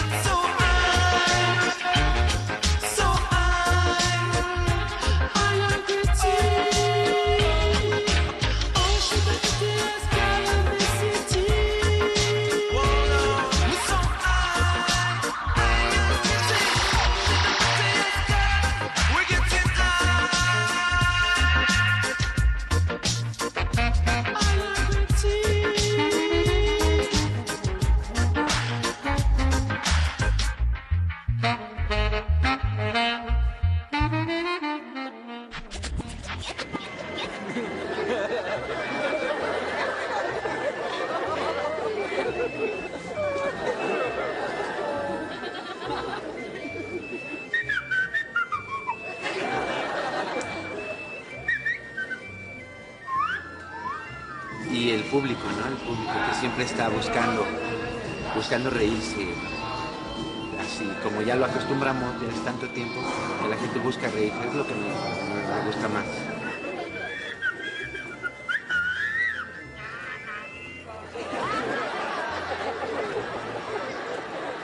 El modernísimo. Ya regresamos aquí al modernísimo, resistencia modulada, Radio UNAM. Y en esta noche tengo un reto, eh, el, el- el mayor reto que se ha presentado en esta cabina, ahora itinerante. El reto es el entrevistar, el, el hacer una entrevista radiofónica a un mimo. No sé en realidad cómo lo voy a hacer. Eh, ayúdenme ustedes, arroba R modulada y arroba el modernísimo. ¿Cómo entrevistarían a un mimo a través de la radio? Eh, pues no sé, vamos a ver qué tal sale. Y saben qué, si ustedes han venido a Coyoacán y no han sido cotorreados por él al cruzar por la plaza y cruzar por el kiosco principal de esta eh, de, este barrio de Coyoacán, pues la verdad es que no han estado en Coyoacán o tienen que venir más, porque ya está aquí, aquí en nuestra mesa de resistencia modulada, Ramón Solano, el mimo de Coyoacán, profesor en la Casa de Artes y Circo Contemporáneo, mimo corporal. Ramón, Ramón, ¿cómo estás? Eh, va- vamos a casi casi que fanfarrias, porque vamos a escuchar por primera vez tu voz después de haberte visto tantas y tantas veces, tantos y tantas generaciones que se han postrado ahí para verte y reír hasta morir. ¿Cómo estás, Ramón? Muy bien, estoy aquí presente. Es, es nervioso porque pues es difícil, ¿no? Escucharme hablar. Aunque he hablado, ¿no? En, en escena varias veces, pero sí. Pero tu medio natural es tu cuerpo. Exacto. ¿no? Es por, el que, por eso digo que tenemos un reto aquí. Así es que, pero no, la vamos a pasar muy, muy bien. Y pues primero para que nos cuentes de ti, eh, Ramón, cómo llegas a este camino, cómo lo eliges, estabas chavo, fue ya después, cómo fue este camino para ti y llegar al, al arte callejero y a posarte ahí eh, y hacernos reír a todos. Pues mira, en resumidas cuentas, porque pues son muchos años, pero hay que resumirlos, ¿no? Eh, me, mi primer contacto con el arte fue en el Lago de los Cisnes, en la isleta del Lago de Chapultepec, en los setentas, ¿no? Mi papá era el electricista, ni siquiera técnico de luces, no era el electricista de, del Lago de los Cisnes. Es mi primer acercamiento con, con el arte, ¿no? Me deslumbra mucho. Yo tenía como siete, ocho años. Entonces mi padre me lleva este diferentes veces a ver el lago de los cisnes. Me enamoro de, de esa manifestación. Y bueno, ahí fue el chispazo, ¿no? Pasan los años hasta que estoy en la prepa y me encuentro con un tallercito de teatro, eh, que no era materia obligatoria, sino era eh, este, pues materia aparte, ¿no? Una optativa por ahí, Exacto, un taller sí. aparte. Pero en ese taller que era, era eh, muy optimista, habían ganado muchos premios, era muy unido ese grupo, también había un grupo de mimos. Eran los ochentas, ¿no? Eh, Estaba de moda estar de mimo en la calle, ¿no? Y se me ocurre decirle a un compañero, pues ya experimentando la cara blanca, eh, el trabajar sin hablar. Digo, me gustaba el teatro, pero hablar era mi coco, ¿no? Hablar ante el público, ¿no? Ajá. Entonces, eh, pues encuentro al mimo y me, pues me encanta.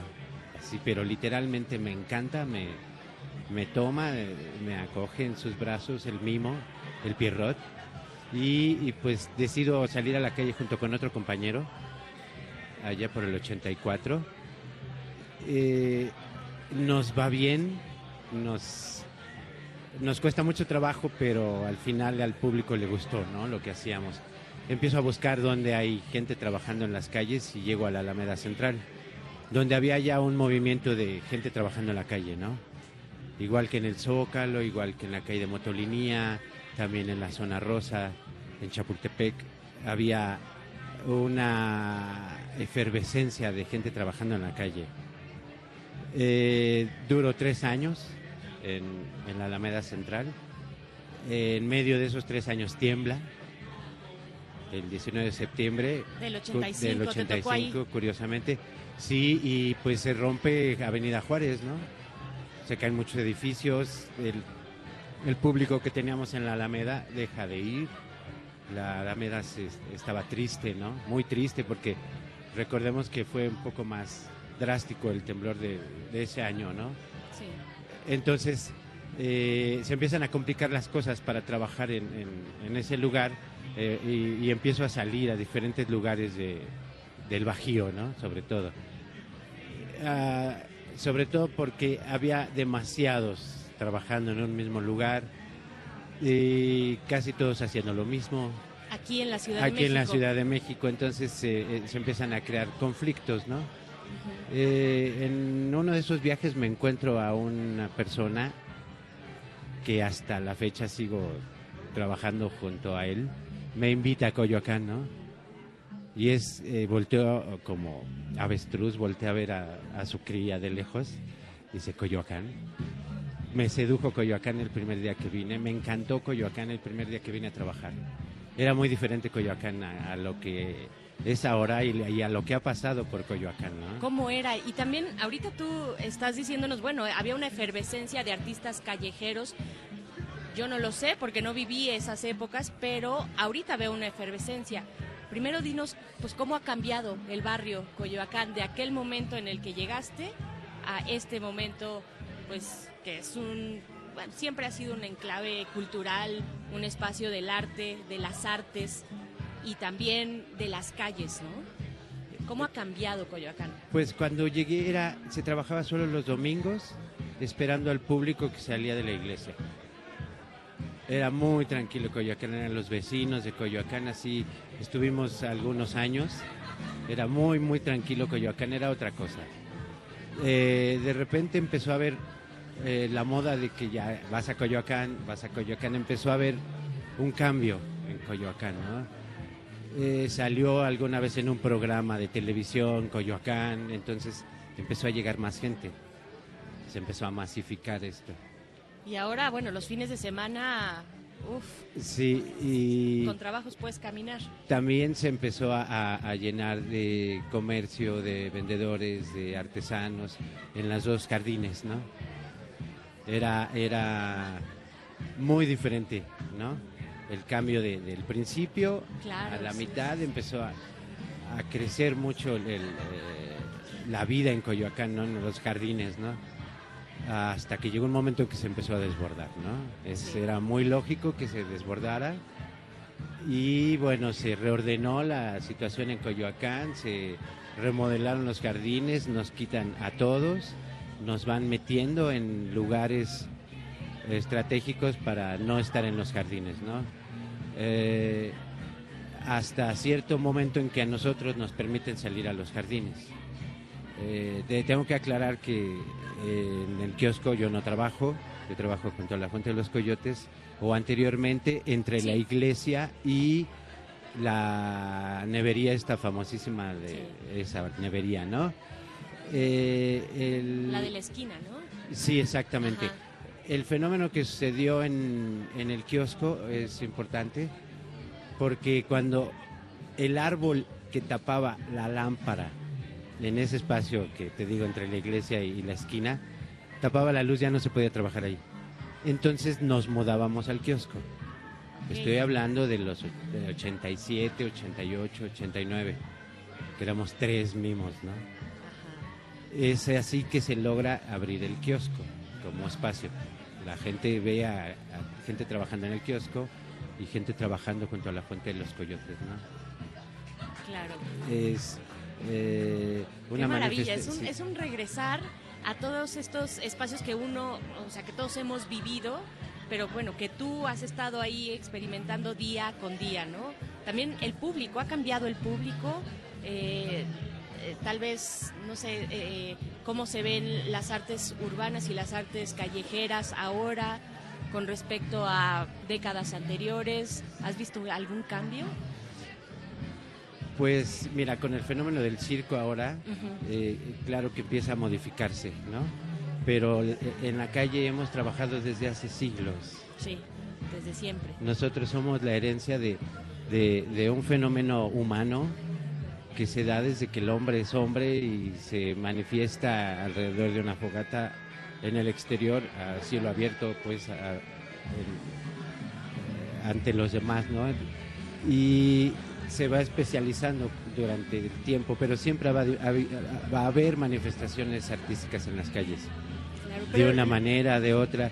Eh, antes de los ochentas eran merolicos, eran tragafuegos, eran faquires en las calles, el famoso oso que andaba por las calles, ¿no?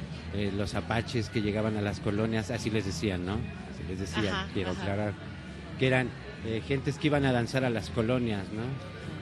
Pero siempre ha habido manifestaciones de- de- en las calles. Ahora, Coyoacán, pues es eh, un fenómeno interesante porque es el sur de la ciudad, es un público muy noble y bondadoso que está buscando reírse, buscando entretenerse y va a un espacio o a otro donde se genera esta manifestación artística.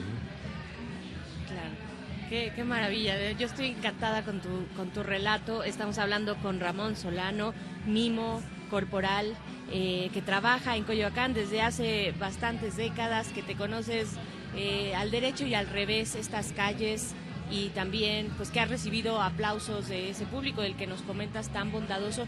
Yo también eh, te preguntaba esta parte de cómo ha cambiado el público y qué tanta aceptación tiene ahora porque eh, pues hay algo marginal dentro de lo callejero, ¿no?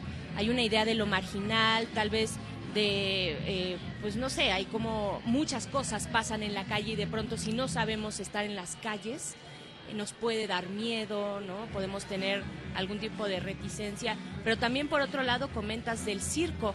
Tú estás además como profesor en la Casa de Artes y Circo Contemporáneo aquí en Coyoacán y pues cuéntanos de este esfuerzo porque ya han surgido en la ciudad algunas academias de circo con mucho éxito.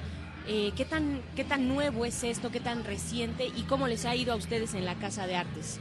Bueno, mira, ahorita yo estoy en Casa de Artes Circo, sí, eh, es un espacio aquí en el barrio de San Lucas, donde eh, hemos logrado concentrar varias materias, ¿no? Materias eh, constantes, que son todos los días, o cursos intensivos, que son nacionales o internacionales. Eh, mi materia está dentro de los cursos intensivos, no doy clases todos los días, sino un mes sí, un mes no. Y, y bueno, eh, el circo, bueno, empezamos como por el 2000 más o menos. Ok. Yo, o sea, fuera de- del jardín, de la plaza, bueno, yo estoy dentro del fenómeno teatral, ¿no? Y eh, montamos un espectáculo que se llamó Erótica de Fin de Circo, con una compañía que se llamó Circo Raus.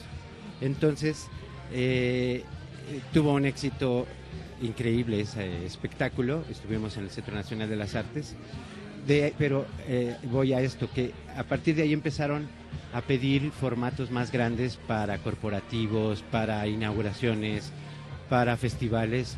Entonces se convocó a gente, como 30, 40 gentes, estábamos audicionando a estas gentes para hacer ese tipo de espectáculos de gran formato, como eh, el fin de milenio en el Zócalo, el Festival del Caribe eh, en Cancún y diferentes eventos que tuvimos.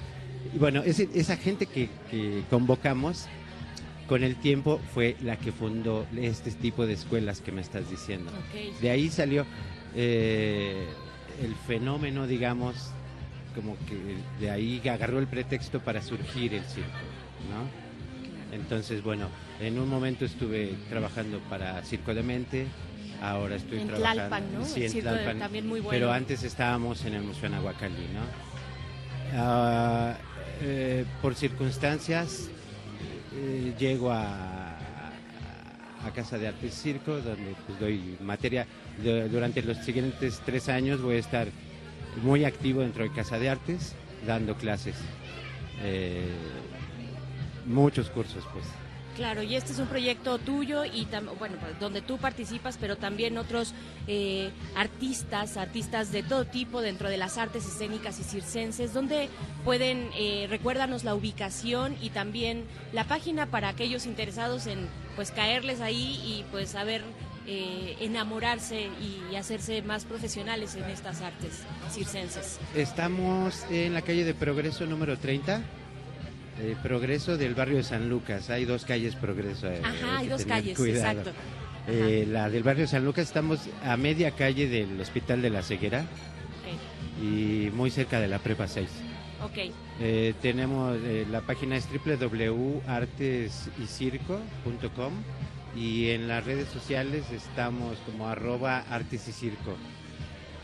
Eh, en el jardín estoy todos los fines de semana cada que puedo.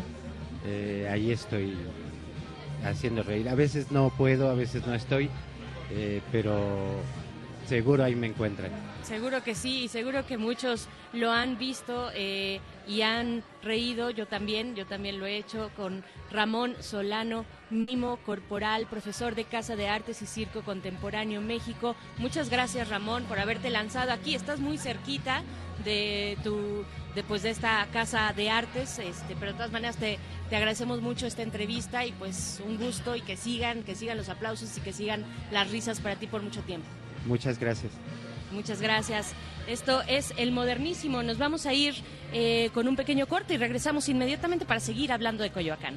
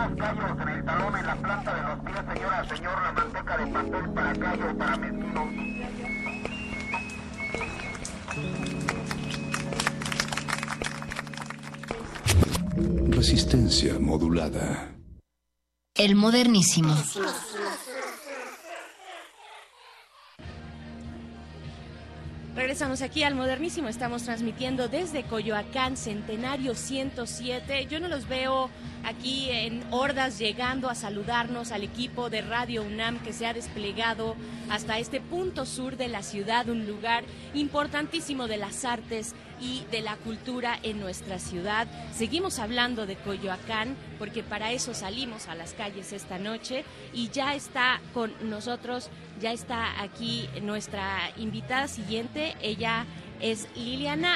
Eh, bueno, quiero explicarles que eh, aquí en la, en la delegación de Coyoacán y en otras delegaciones se realizan una serie de paseos históricos eh, que cuenta, que va narrando lo que existe en los espacios donde se dan estos paseos. Y para hablar de ello está Liliana Garduño. Ella es historiadora y es parte de este proyecto que se lleva a cabo a través de la Secretaría de Cultura de esta ciudad. Así es que bienvenida Liliana, ¿cómo estás esta Muchas noche? Gracias, bien, muy bien Berenice. Gracias por invitarme y estar en este espacio que es tan importante para toda la gente que escucha Radio UNAM. Por supuesto, no. Muchas gracias a ti por eh, venir acá a platicar con nosotros eh, y también, pues, queremos saber de qué se tratan estos paseos históricos.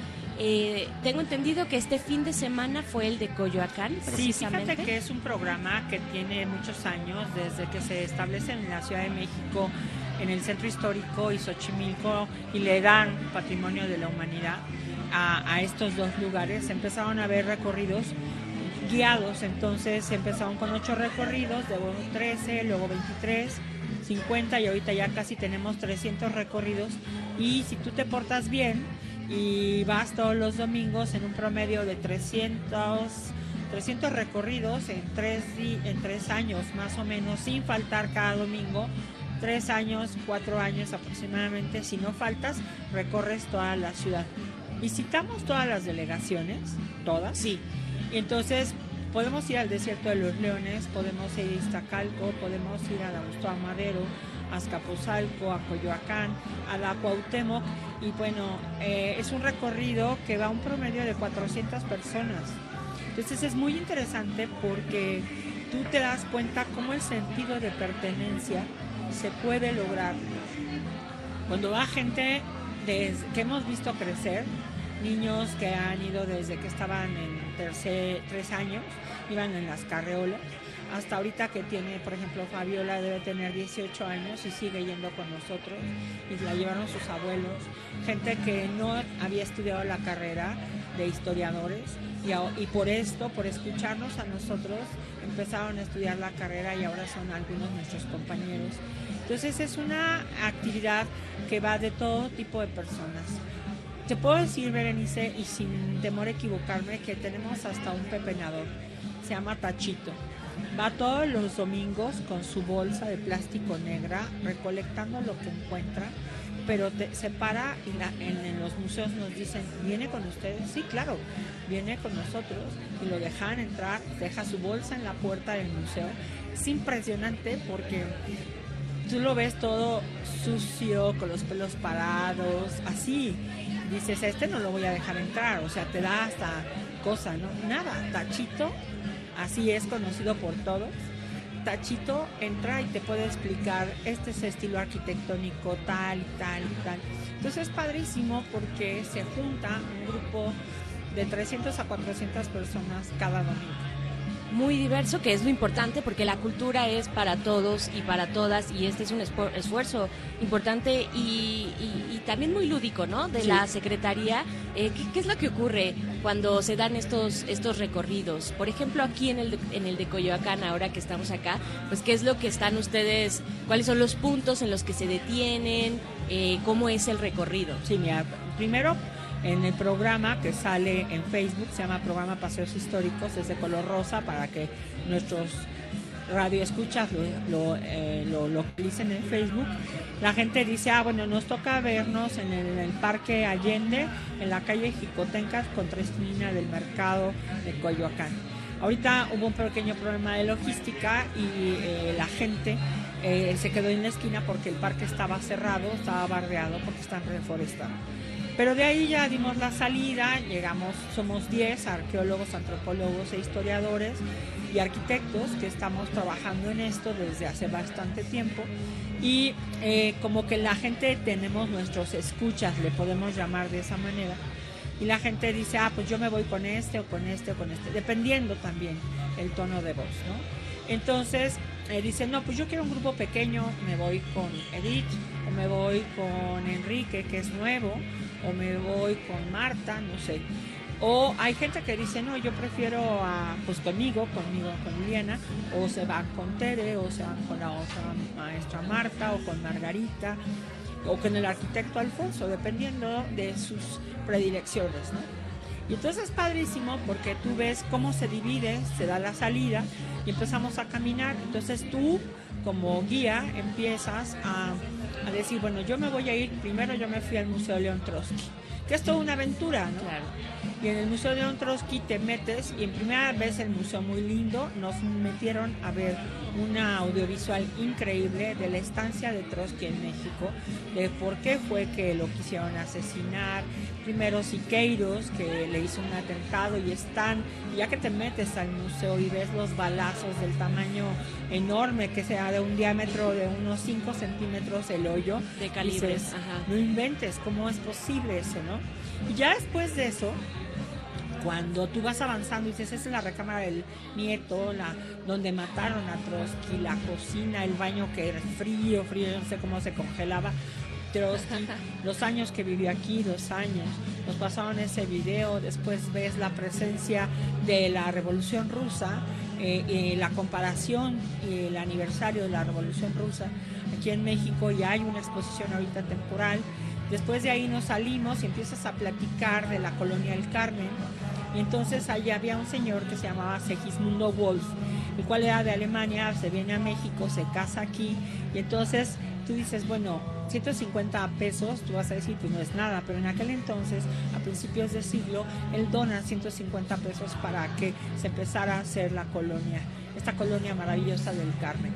Entonces, este, fue, fue impresionante porque dices, bueno, ya dio ese dinero, dona una gran cantidad de terreno y hace después un parque que se llamaba La Fragata, que todavía existe, que está aquí, aquí atrásito, y después eh, vas caminando y te dicen, ah, pues es que también hicieron la, la se me fue la, la palabra, te, digo, ah, una escuela primaria y también donó ese dinero, y cómo se fue involucrando poco a poco esta colonia del Carmen.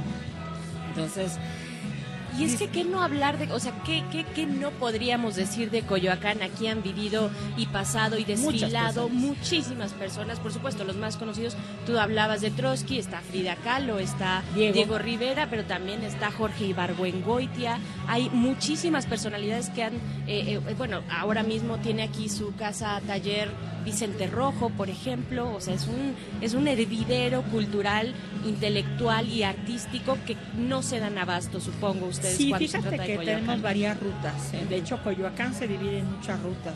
El barrio de los Reyes, el barrio de Santa Catarina, el callejón del Aguacate, hablamos de el Nahual que se aparece y a la gente las leyendas, las leyendas.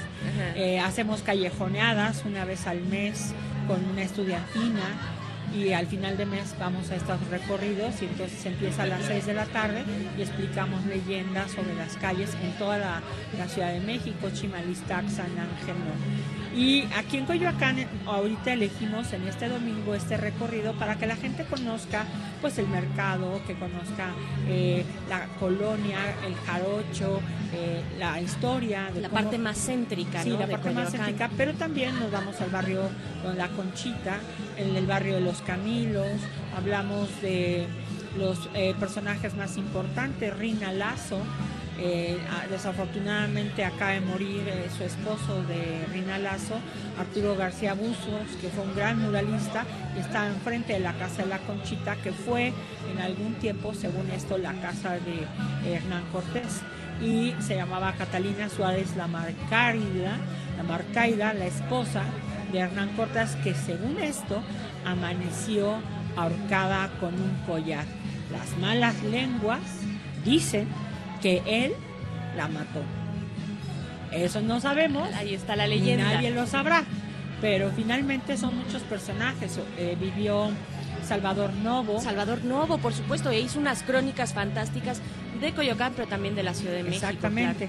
Este, Dolores del Río también vivió, Francisco Sosa, Miguel Ángel el de Indio Quevedo, Fernández. el bueno, Indio Fernández. no acabaríamos aquí, No. querida Liliana, para hablar de Coyoacán, eh, de, de este, pues, le, le hemos dicho, hervidero cultural. Eh, por el momento, pues te agradezco muchísimo este, este pequeña, esta pequeña narración, esta probadita de lo que podemos escuchar en estos paseos históricos. Dinos, por favor, cuál es el siguiente y a dónde se tienen que, di- que dirigir Mira, pues aquellos eh, que la- estén el interesados. programa Paseos Históricos eh, lo ven en Facebook. Ahí está la página también de la Secretaría de Cultura del Gobierno de la Ciudad de México. También ahí están los programas, se llama Programa Paseos Históricos. El último domingo es este próximo porque ah, volvemos a iniciar nuestras actividades hasta el 14 de enero. Este domingo toca en el embarcadero de Cuemanco, que está en la pista de canotaje, al fondo del lado izquierdo, ahí y se va a hacer un recorrido de tres horas en trajinera. Y van, se va a explicar pues todo lo que es la, la parte de la chinampa, ¿no? que está muy que es muy importante para darnos a conocer de por qué se tiembla, por qué tiene agua la Ciudad de México y si se acaba Xochimilco, se acaba la Ciudad de México así. Y el 14 de enero empezamos en la Plaza Primo de Verdad a las 10.45, esto es enfrente del Museo de la Ciudad de México en Pino Suárez. Está el Museo de la Ciudad, enfrente está la Plaza Primo de Verdad y la mayoría de la gente ni siquiera sabe lo, quién es eh, Primo de Verdad. Esto lo van a averiguar el 14 de enero en nuestro programa de paseos históricos. Esperamos que lleguen, que lleguen ahí con ustedes, que se den este paseo por la ciudad. Muchísimas gracias, Liliana Garduño, historiadora y, e integrante de este, eh, pues de, de esta iniciativa que ya lleva bastante tiempo la Secretaría de Cultura de la Ciudad de México. Muchas gracias. Muchas Liliana. gracias, Berenice, gracias. Y muchas gracias a ustedes por seguir aquí en Resistencia Modulada. El modernísimo se termina, llega Resistor. Nos vamos aquí, seguimos desde Coyoacán. Muchas gracias, muy buenas noches. El modernísimo.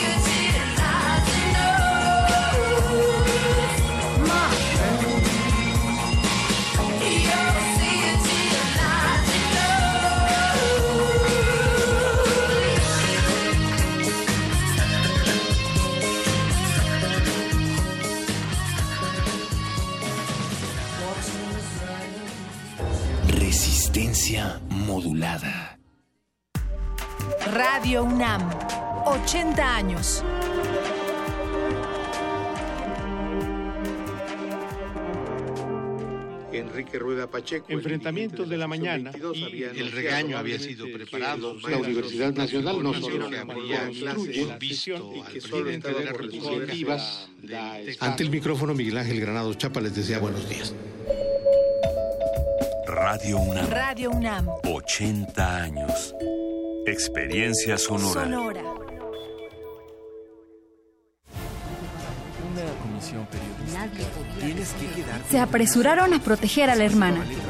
Vi que Dorotea cambiaba de color una o dos veces. Una comisión periodística. Tienes que quedarte entre nosotros. No llevaba letras en el lomo y nadie podía decir el título de la obra. Tu esfuerzo ya se tradujo en palabras. Ahora mereces algunos lectores. Concurso Ediciones Digitales, punto de partida 2018. Envía tu libro y participa por 7 mil pesos y una publicación digital para la plataforma electrónica de libros UNAM. Recepción de trabajos del 6 de noviembre de 2017 al 28 de febrero de 2018. Consulta las bases completas en www.literatura.unam.mx. Para llegar al punto final, primero necesitas un punto de partida. Radio UNAM, Experiencia Sonora.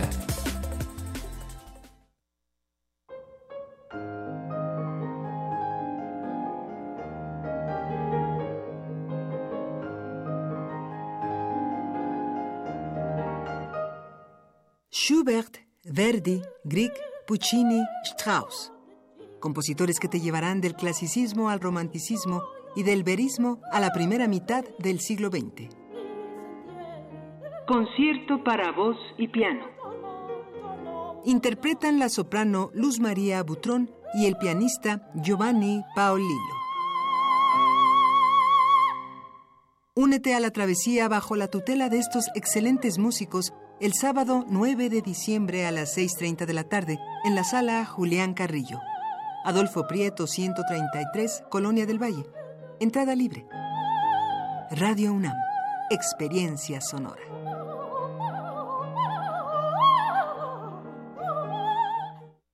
El Museo de Arte Moderno abre sus puertas a la exposición La Parte Más Bella, integrada por 115 imágenes en blanco y negro, cuya temática central es la exaltación de los cuerpos femenino y masculino. Las imágenes están trabajadas en fotograbados, fotocollage, fotoensayos y fotomontajes de 64 artistas de Europa, Estados Unidos, Japón y México. Los contextos de las representaciones del cuerpo van de la calle a las escenas intimistas. La exposición La Parte Más Bella se puede visitar en el Museo de Arte Moderno, Chapultepec, Ciudad de México.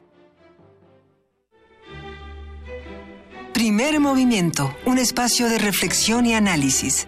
Escucha a Luisa Iglesias y Juana Inés de esa. De 7 a 10, muy tempranito, siempre en Radio. Te invitamos a ser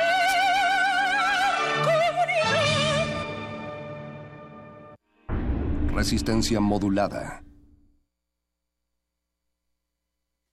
Regresamos aquí a Resistencia Modulada. Yo ya me había despedido, pero no, todavía no, no me dejan ir y no me quiero ir, porque todavía nos queda una entrevista precisamente pues para agradecer también a las personas que nos han abierto las puertas de este lugar que es el Centenario 107 desde donde estamos transmitiendo esta noche de manera remota aquí en la Ciudad de México. Muchas gracias a ustedes sobre todo por seguir del otro lado de la bocina. Yo soy Berenice Camacho está conmigo eh, Alexis y Nash. Ellos son parte del Centenario 107. Bienvenida. Primero te voy a presentar a ti, Nash. ¿Cómo estás? Muchas gracias por estar aquí y por invitarnos a tu casa, básicamente. ¿Qué tal? Buenas noches, muchas gracias por venir, por estar aquí y por ser parte de Centenario 107. Es un gran privilegio tener a la Radio UNAM aquí en casa. No hay mejor eh, privilegio que ese, ¿no? Es, es un orgullo tenerlos. Muchas gracias y gracias por estar aquí. Y sobre todo, bueno, gracias a ustedes. Vamos a empezar con los, con los cebollazos, pero no, mejor vamos a esperarnos. Eh, por favor, cuéntanos sobre todo la historia de este lugar, porque, eh, bueno, cuándo surge, cuándo lo abren, cuándo lo inauguran, pero, o sea, ya no sé si han sido muchos o pocos años, pero sí tiene una presencia muy importante eh, dentro del el barrio y, y es muy sonado y muy mencionado y muy visitado por las personas. Pues mira, Centenario 107 nace eh, con la idea de traer un beer garden o un jardín de cervezas a México, a Coyoacán eh, primordialmente. Nos da mucho gusto ser parte de esta colonia, de este barrio, ser parte de Coyoacán, ser coyoacanenses. Es un, es un orgullo y un privilegio porque es una colonia hermosa. Y bueno, surge con esta idea de hacer un beer garden y tenemos más de 150 cervezas, tenemos una pared de cervezas, un muro de cervezas de barril artesanal y surge con este concepto de crear un espacio relajado, un ambiente familiar, eh, un- una, una extensión de, de tu casa. en donde puedes comer a gusto, beber a gusto, con buena calidad, ¿no?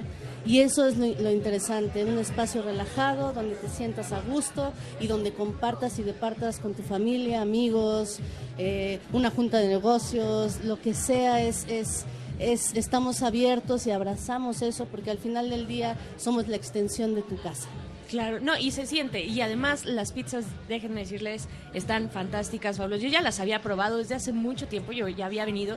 ¿Hace cuánto abrieron? Tenemos siete años, vamos a cumplir ocho en abril, eh, y bueno, son siete años de cuidar de la calidad, cuidar eh, el que uno se sienta a gusto, el servicio. Nosotros ofrecemos un servicio y estamos a- a- abiertos ¿no? a, a los vecinos, al público en general, a la UNAM, por supuesto, que son nuestros vecinos y amigos. Somos vecinos. Exactamente, y tener, tener, brindar eso, calidad, ¿no? Que te sientas satisfecho, que, que, que te puedas tomar un café, un vaso con agua, que estés a gusto y, y- y brindes por estar vivos, por, el, por lo maravilloso y lo gozoso de estar vivos.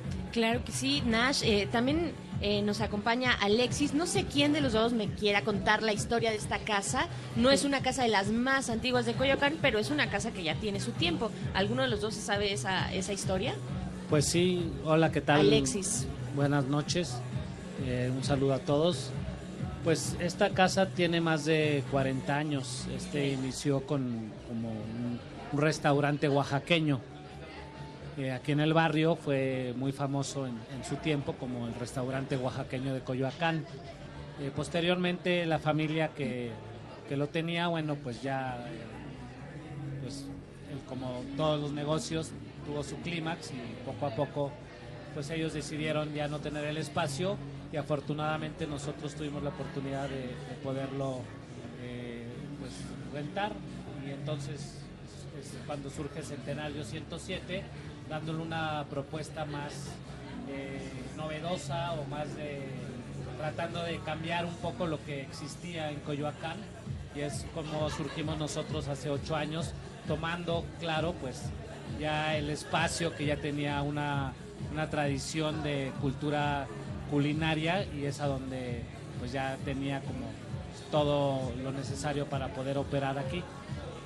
Pues así es como surgimos y bueno, pues ya mucha gente todavía viene a preguntar por el mole y bueno, sí pueden venir a los desayunos a probar el, el las enchiladas oaxaqueñas.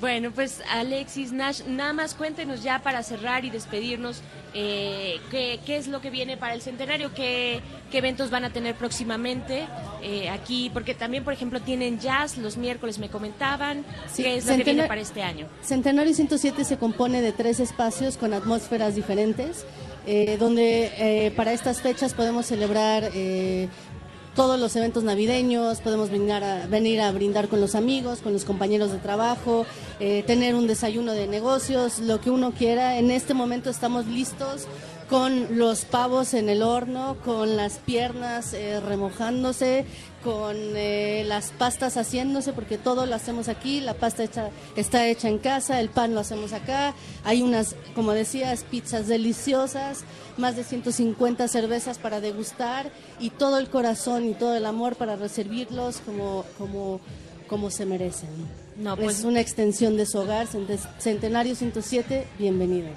Muchísimas gracias, Alexis. Pues yo nada más decirles que pueden aquí venir a compartir un momento romántico también. Tenemos Ah, un espacio supuesto, muy importante. súper Sí. súper así. Sí, sí tiene ese toque, ¿eh? sí, se siente, se siente. Y bueno, invitarlos a que vengan a probar. Aquí lo, lo interesante es que pueden convivir todas las generaciones y todo el tipo de personas, desde los godines hasta nuestros amigos universitarios, este, de todas las edades y todos los tipos. Aquí los esperamos y realmente eh, aquí somos orgullosamente Pumas también. Somos Pumas también, eso es todo. Muchas gracias, muchas gracias Nash y Alexis. Muchas gracias al Centenario por abrirnos sus puertas, por eh, alojarnos esta noche aquí a, a Resistencia Modulada de Radio UNAM. Nosotros los vamos a dejar ya, ahora sí, con Resistor, porque están aquí a punto de llegar a esta mesa desde Centenario 107. Muchas gracias a ustedes, sobre todo por seguir allá del otro lado de la bocina. Viene Resistor con tecnología, mucha tecnología eh, y ciencia aquí a Radio UNAM. Última página del fanzine. Pero mientras el futuro esté desigualmente repartido, buscaremos llegar a él. El modernísimo. Esta ciudad cuenta, esta ciudad cuenta historias. Historias. Historias. Y, mi abuelo que vivía con nosotros, le decíamos, abuelito, te doy tu lechita, no, hija, sácame un rato al sol, tengo frío. Por ahí dice, decía Monsiváis, que para conocer un poco de la cultura mexicana, eh, habría que empezar a conocer el albur. Gente que no conoce el barrio, eh, conoce el Zócalo, conoce el centro, se pueden poner en Pino Suárez viendo para Catedral. Que no se volteen porque abren patasqueña, sino que ahí se vengan, y aquí Tepito los acoge con los brazos abiertos. Esta, esta, esta ciudad resiste. Resistencia modulada.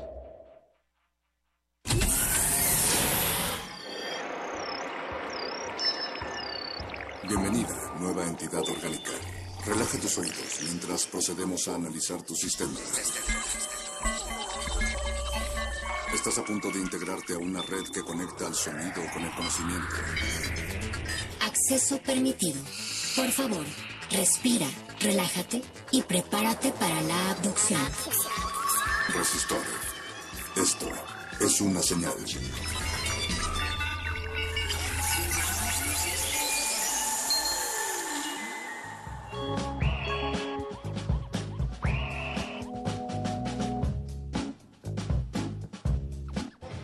Buenas noches, queridos radioescuchas. Se comunica con todos ustedes Eloísa Gómez, transmitiendo en vivo desde Centenario 107 en la delegación Coyacán. Es, esta resistencia modulada es especial, es, eh, digamos que es una resistencia, es la penúltima del año, ¿no es así, Mónica? Así es, eh, Loísa Gómez. Esta semana es la penúltima del año, como bien mencionas. Estamos transmitiendo desde Coyoacán. Acabamos de comernos una deliciosa pizza. Buenísima. Estamos hidratados, estamos contentas de hablar de ciencia, de tecnología, del reto que es hacer difusión de la ciencia. Y pues qué mejor que estar en un espacio diferente a la cabina.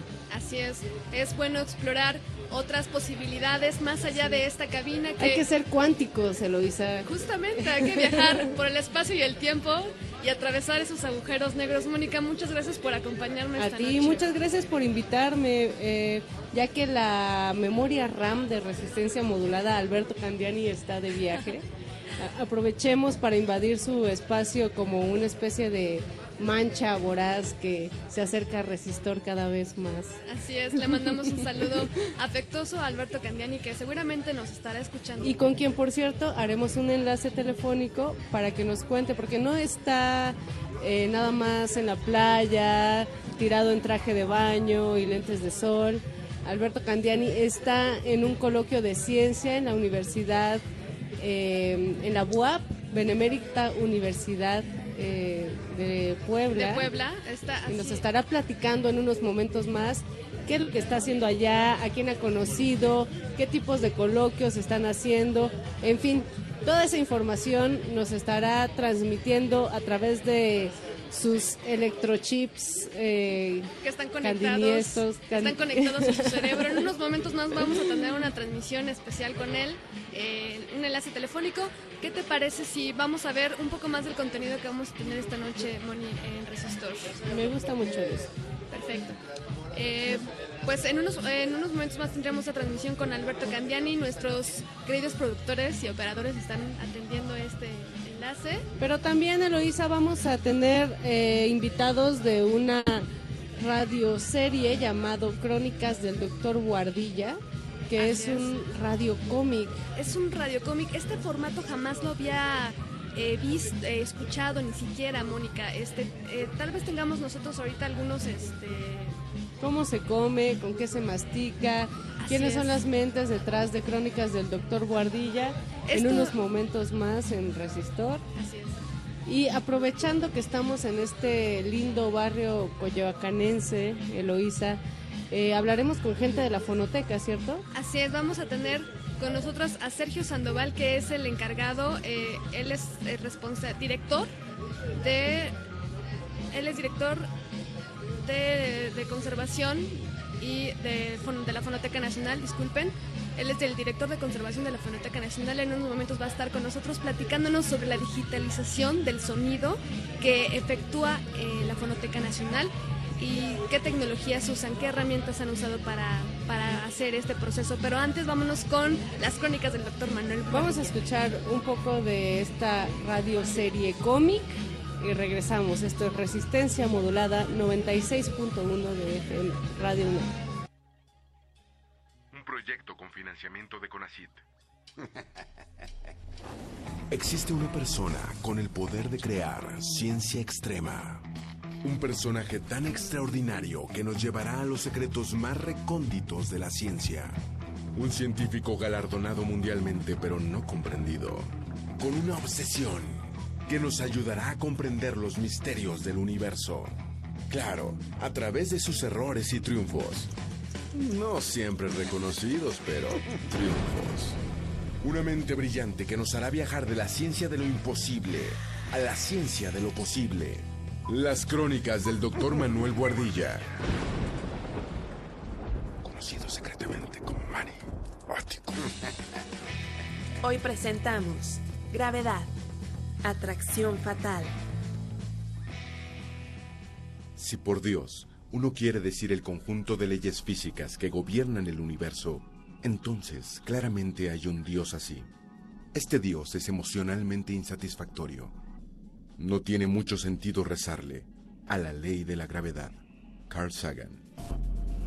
Con el paso del tiempo, durante toda tu vida, te has preguntado tantas cosas, pero te puedo asegurar algo. Jamás te preguntaste qué pasaría si no hubiese gravedad. Antes de imaginarlo, tienes que comprender, entender qué es la gravedad. Todo lo que conoces, todo el universo, solo interactúa de cuatro formas. Dos de ellas predominan en el mundo microscópico, aquello tan pequeño que no podemos percibir. Las otras en el mundo macroscópico.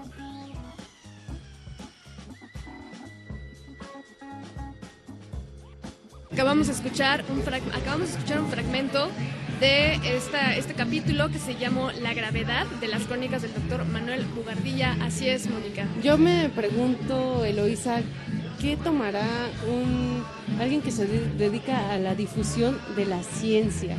Me pregunto si les gustará un café americano, si siempre tomarán té verde, tal vez tomen absenta. ¿Quién ¿Qué sabe? tomará? Casualmente, Eloisa están aquí ya con nosotros. Francisco González, Miriam Carrillo y Sebastián Zapata, las mentes maestras detrás de crónicas del doctor Guardilla. Buenas noches. Buenas noches, chicos. ¿Cómo están? Gracias por acompañarnos, gracias por comer pizza con nosotros. Muy buenas noches, Mónica. Gracias por la invitación y bueno, muy agradecidos por estar aquí. ¿Qué toma un difusor de la ciencia, Sebastián? ¿Qué les gusta? Bueno, depende del lugar, ¿no? Y del momento. Eh, Yo ahorita me tomé una cerveza, pero también puede ser un mojito y si tengo frío, un café. Eso. ¿A ti, Sebastián, qué te gusta más? Yo soy más de frío, Una una cerveza. cerveza. ¿Y Francisco? Sí, una cerveza también, una cerveza fría. Está perfecta. Y aparte el lugar se da, ¿no? Es la ocasión perfecta.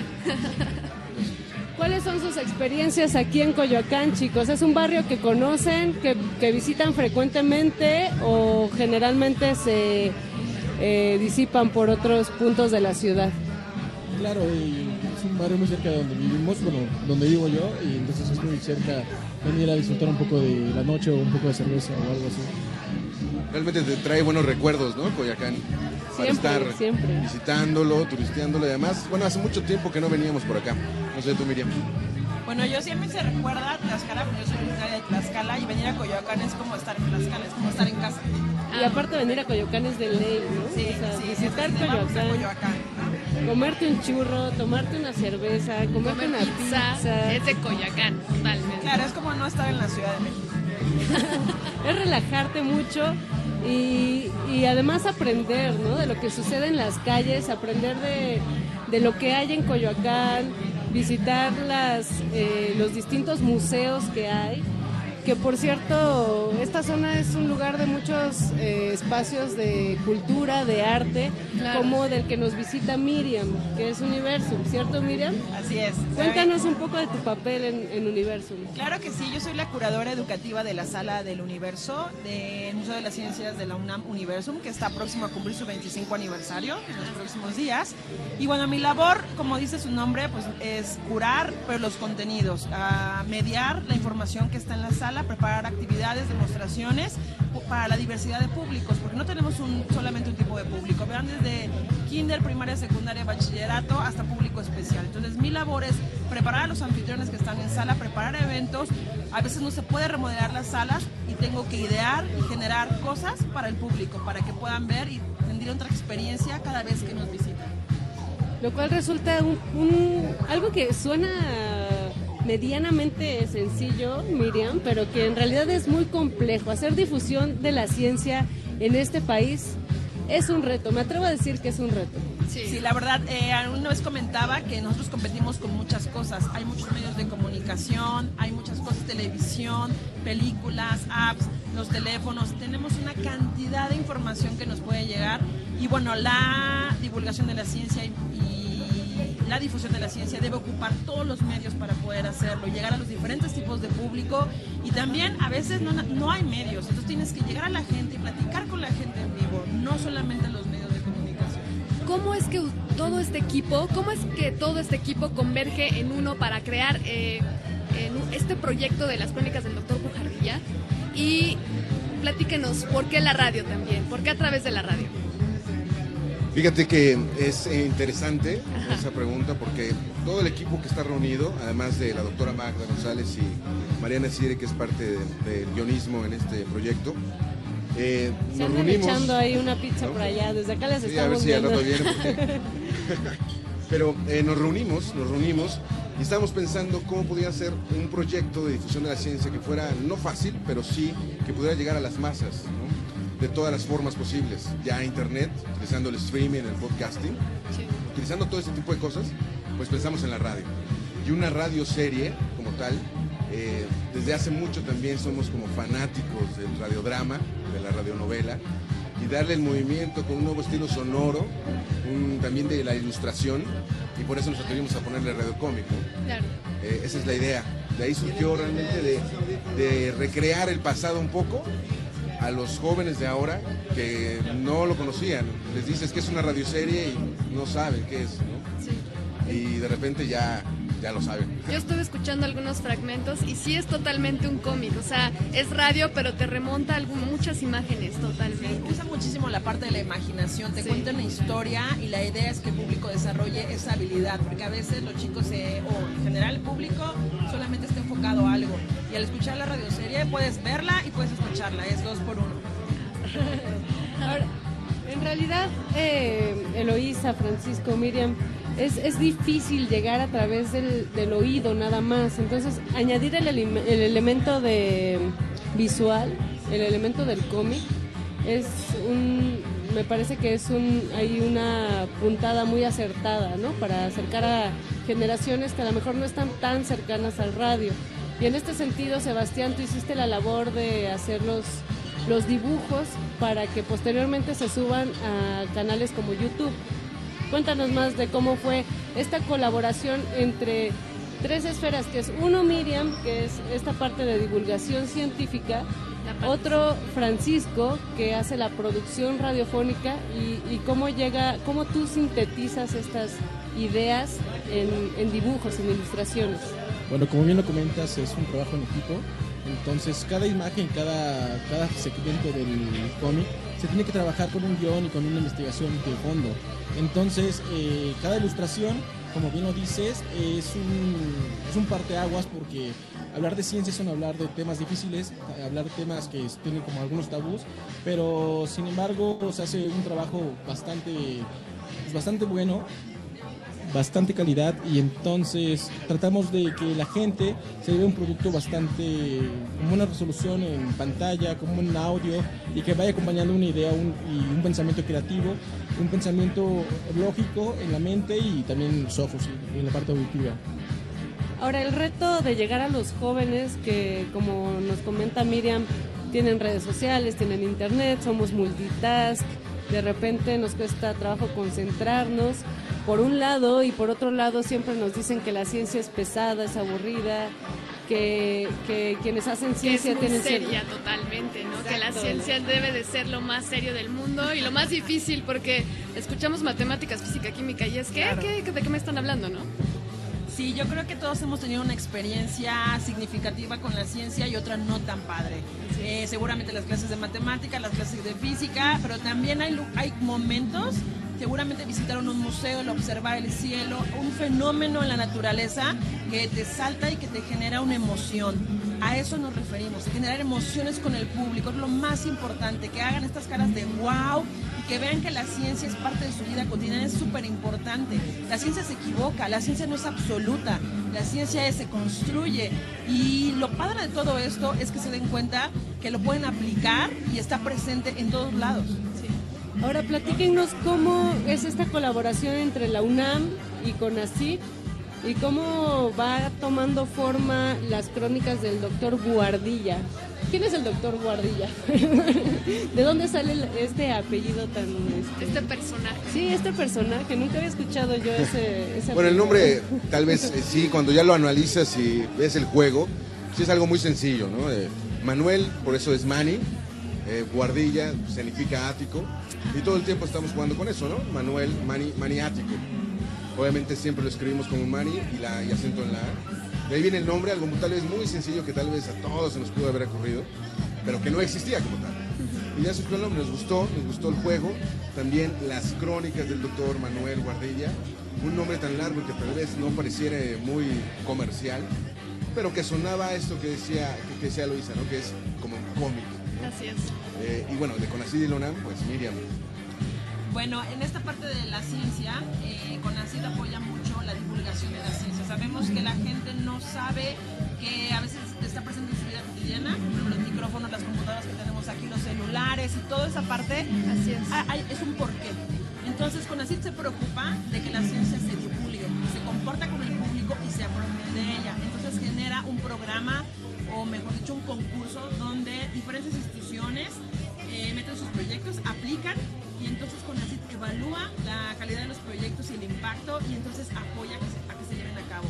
Y entonces nosotros fuimos beneficiados y esa es- ha sido una aventura maravillosa porque, bueno, Francisco te puede platicar cómo ha sido crear cada radio. Como de verdad es, ha sido sensacional cada una de las cápsulas, de generar un contenido científico porque nos basamos en los contenidos científicos. No estamos, como les decía la otra vez, prostituyendo la ciencia, simplemente la estamos mediando y la idea es que impacte, que realmente se apropien y la vean, que la sientan con esta parte de las emociones. Y generamos los contenidos y después ese contenido pasa a la parte de radio y el radio hace su propio guion con la parte de los contenidos científicos. Entonces están muy bien cuidados cada una de las partes para llegar a una cápsula. Y bueno, así, así llegamos, ¿no? De repente los guionistas tienen que también investigar y entender la ciencia que nos dan los científicos. Y después de hacer la historia... Y no hay ahí un, un- un cortocircuito de repente entre la parte creativa, que a veces suele ser medio libre, este, no le gusta seguir ciertas normas y la parte Yo científica. creo que esa es la, padre, ma- la parte más padre porque la ciencia como no tiene que ser cuadrada. Entonces la divulgación de la ciencia menos. Entonces por eso esa apertura del radio y la imaginación hace que los contenidos pasen a ser tan flexibles como, como un gusto hacia el público. Entonces esa parte que hace eh, Francisco con el guion radiofónico y él nos hace todas las preguntas que puede cuando ve el texto científico y dice, ¿qué es esto? No entiendo esto. Entonces ahí es donde estamos mediando y estamos, si él lo entiende o si tu abuelita lo entiende, cualquiera puede entenderlo. Sí, fíjate, fíjate, Mónica, que obviamente entre Mariana Sire y yo, eh, que somos los guionistas, eh, hacemos este que dices tú del cortocircuito, de, de repente sí tenemos que hacer como una misión de regresar al pasado de nuestra edad, ¿no? Cuando éramos más jóvenes, porque somos unos niños todavía, pero cuando éramos más jóvenes, y cómo nos hubiera gustado aprender ciencia. Tal vez eh, a veces cuando ves las cápsulas puedes encontrar lenguaje, sí, noventero, ochentero, que los jóvenes de ahora aún así entienden. ¿no? Entonces, este cortocircuito no se da, se da sí tal vez un poquito en la planeación. Más pero bien es después lo una arreglamos, ¿no? sinergia en vez de Sí, sí, sí, cortocircuito, ¿no? Y ya después ya salen las historias, obviamente los, los científicos, la parte científica, Magda y Miriam, eh, pues ya lo, lo checan y nos corrigen porque de repente sí podemos decir alguna locura por ahí, ¿no? Ahora creo que han dado así al punto clave de, de un- uno de los grandes teoremas de la difusión de la ciencia, que es justo estos los canales por donde eh, puede expandirse un producto, ¿no? Porque a veces eh, se hace mucha investigación, ¿no? La UNAM tiene un montón de investigadores, un montón de centros de investigación, un montón de gente que se está preguntando cosas día a día, pero el problema es eso, cómo comunicarlo a la gente, ¿no? Como lo que decía Miriam, cómo que hasta tu abuelita lo entienda, es decir, cómo hacer que este conocimiento sea digerible a más personas.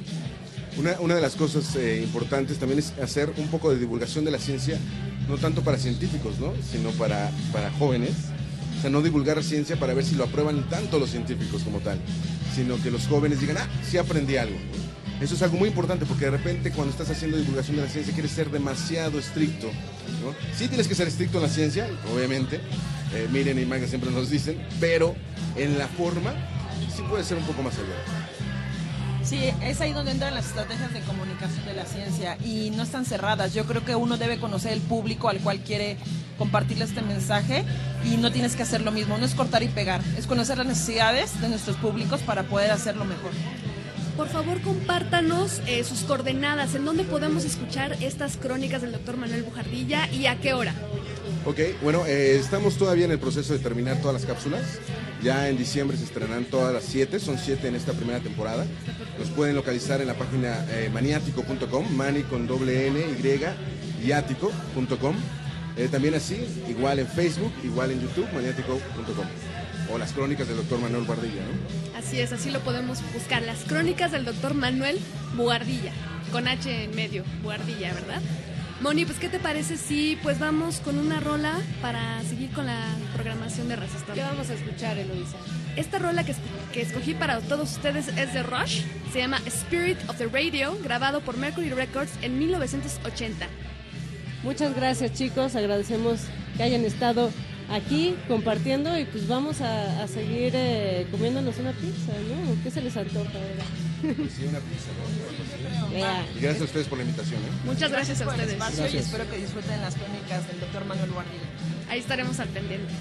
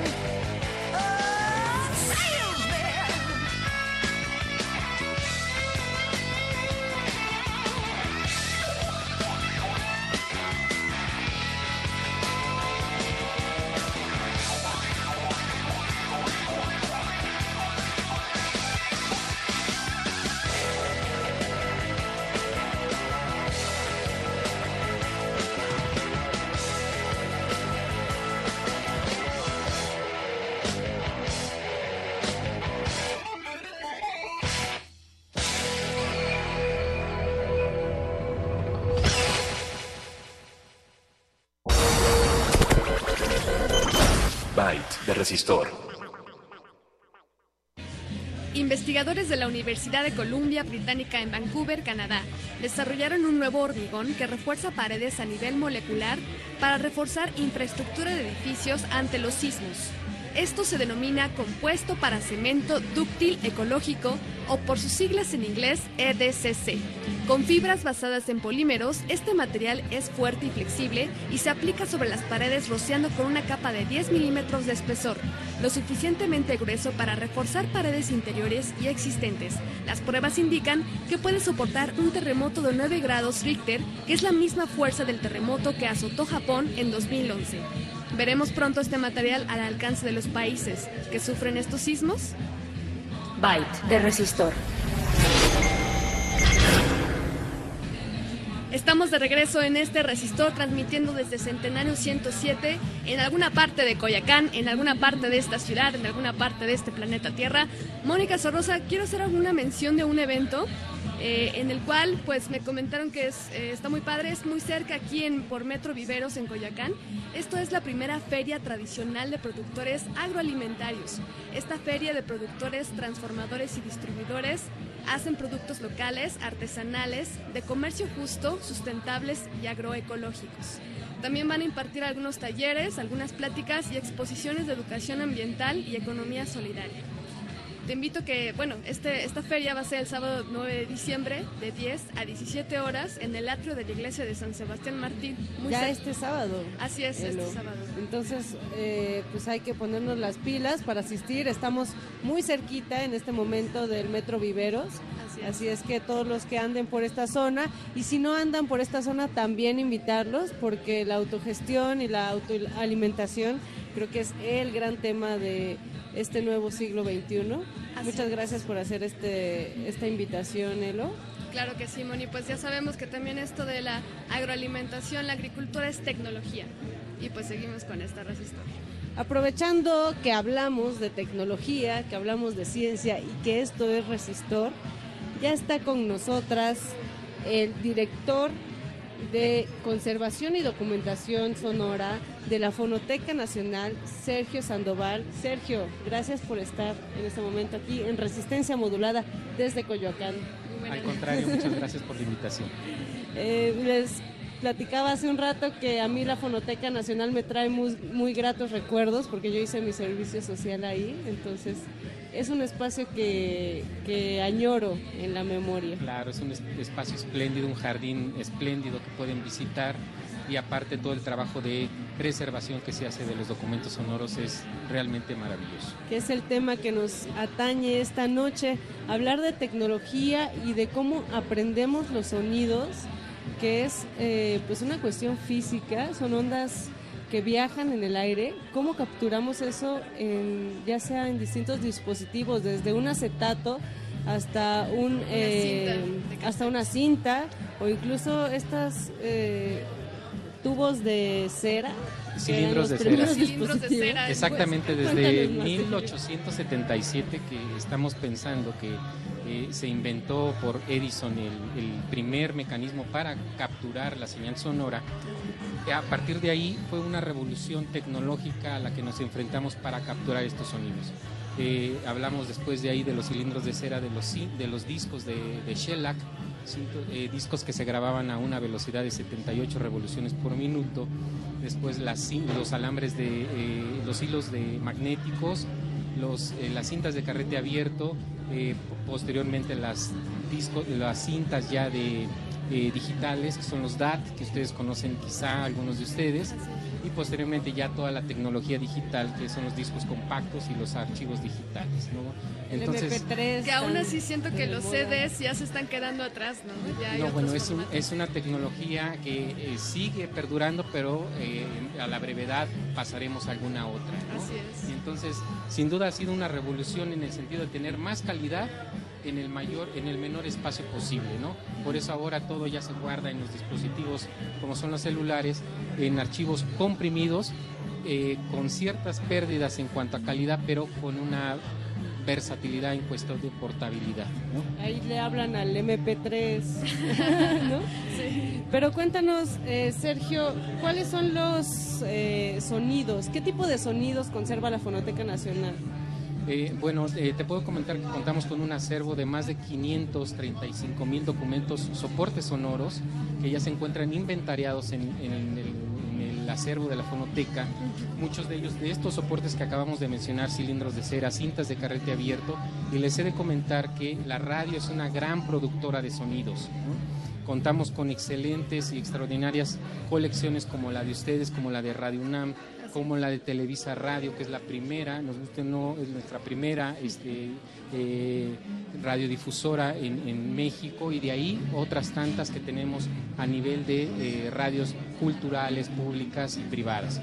Y otra gran generadora de contenidos sonoros es la, eh, los discos, los, discos, la música editada que la industria aprovechó muy bien para difundir todos sus contenidos eh, de música. ¿no? Entonces es otro gran porcentaje de documentos que tenemos que en conjunto suman eh, pues cerca de más, más de 190 colecciones que eh, tenemos ahí en el acervo, tanto de contenidos musicales como de contenidos radiofónicos. Eh, yo me pregunto, ¿el archivo más antiguo que tienen de qué año data?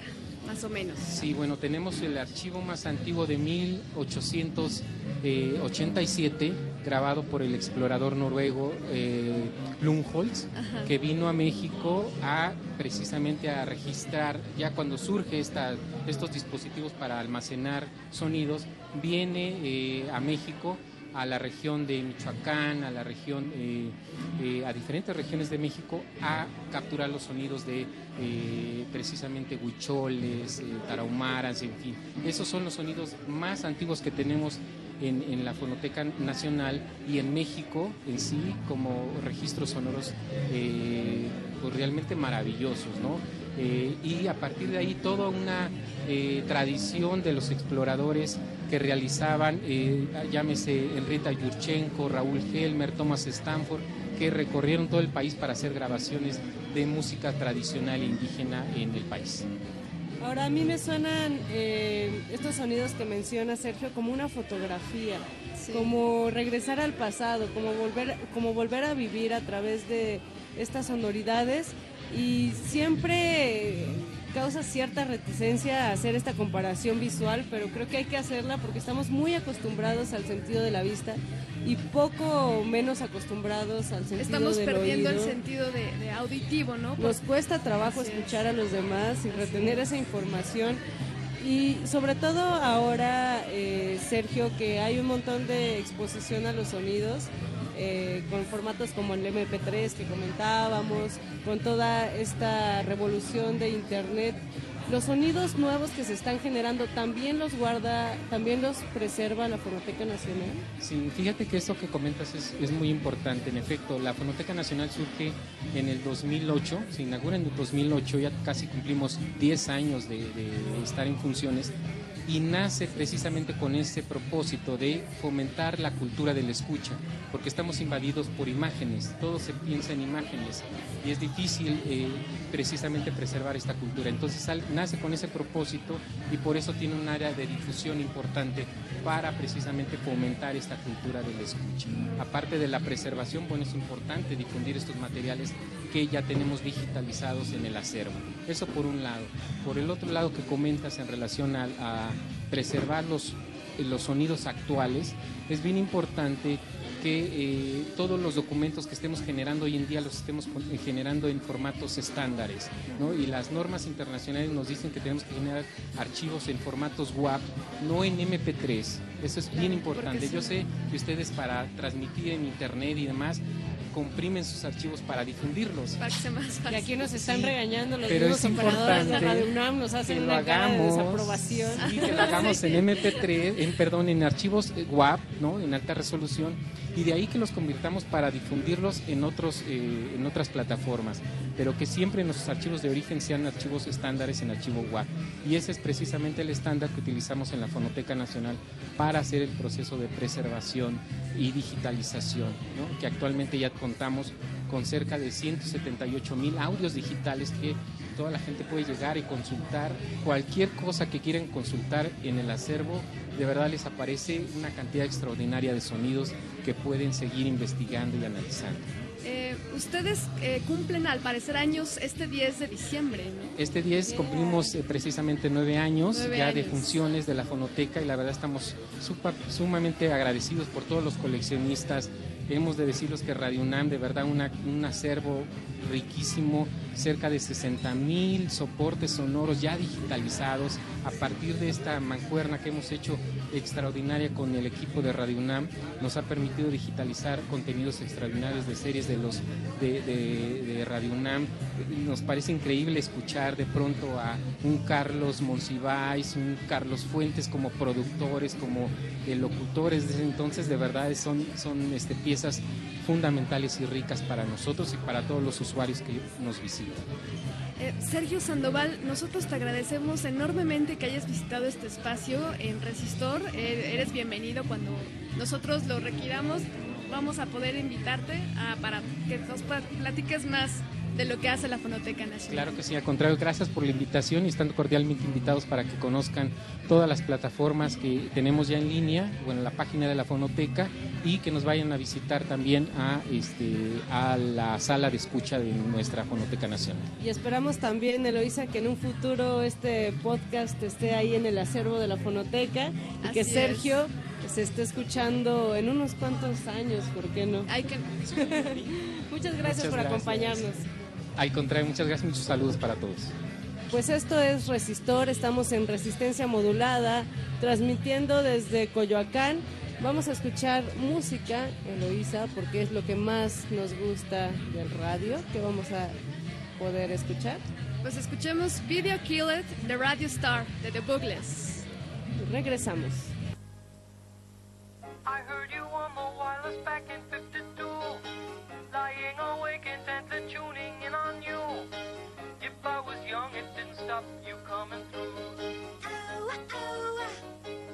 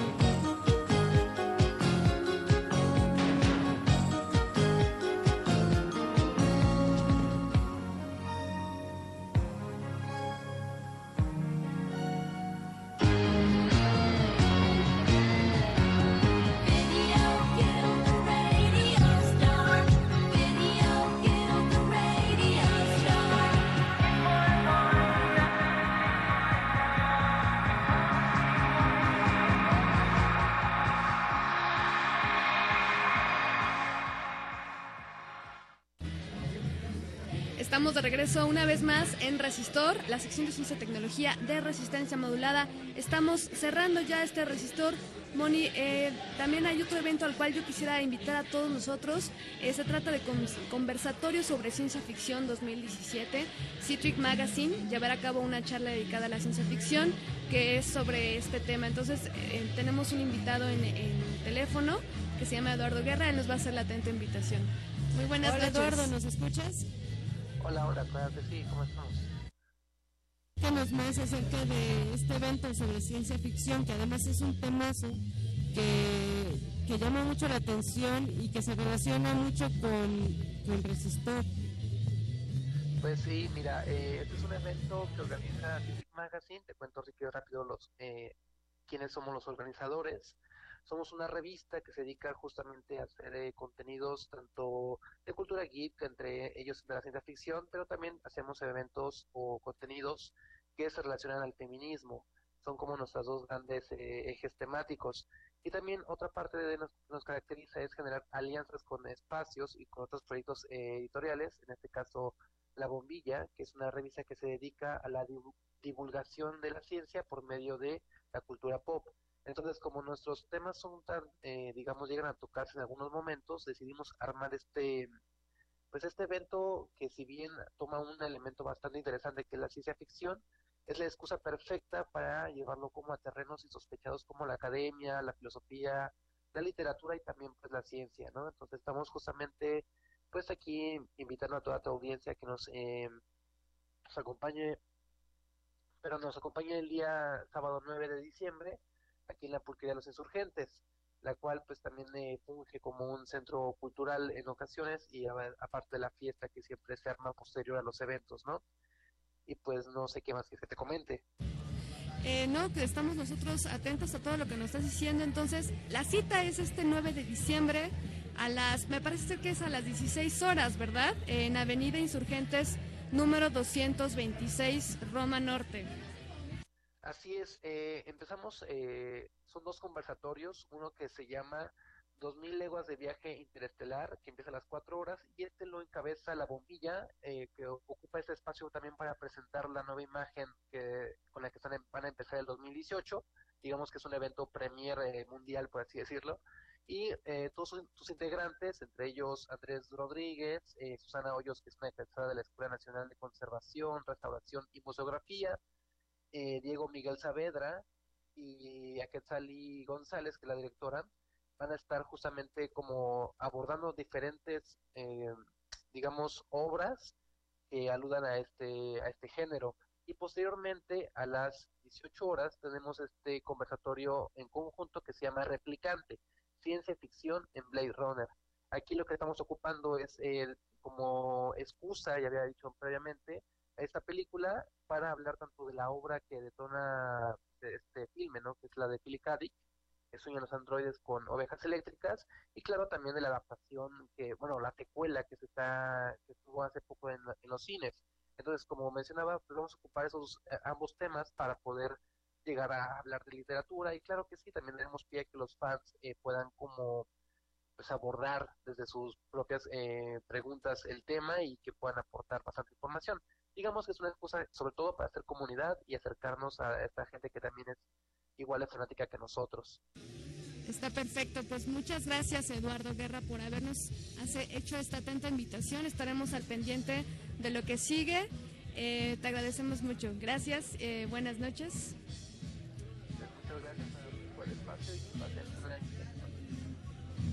Eloísa, también de esta manera nos vamos acercando al final de la transmisión en Centenario 107 desde Coyoacán. Esto es resistencia modulada desde las calles de la CDMX. Quiero agradecer a la producción, Andrés Ramírez, Manuel Silva, José Gutiérrez, siempre resistiendo hasta las últimas horas. También de nuestra cancha a Diego Ibáñez, Oscar Sánchez, Arqueles Estrada, Mauricio Orduña Y a un Emanuel saludo. Silva también. Claro que sí, a Manuel Silva hasta allá y saludos a Alfonso de Alba, un radioescucha que se lanzó a la transmisión. Esto fue Resistencia Modulada desde las calles de Centenario 107. Ciudad de México.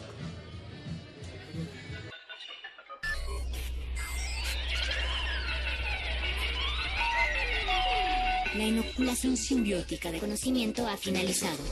Esperamos aprender más de ti en un futuro cercano. Buenas noches. Resisto.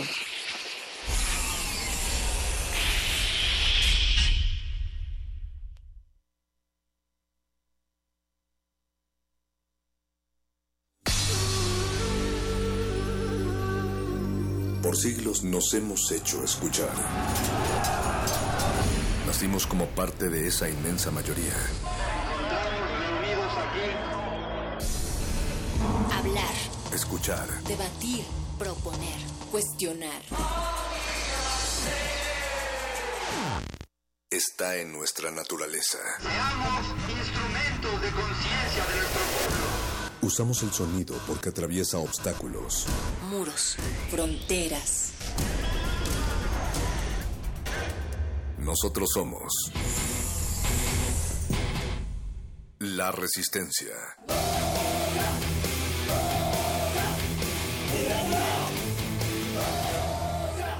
Resistencia modulada. Ingredientes para hacer la pócima de la diversión. Ancas de rana intrépida. Ratones de laboratorio. Plumas de pollo creativo.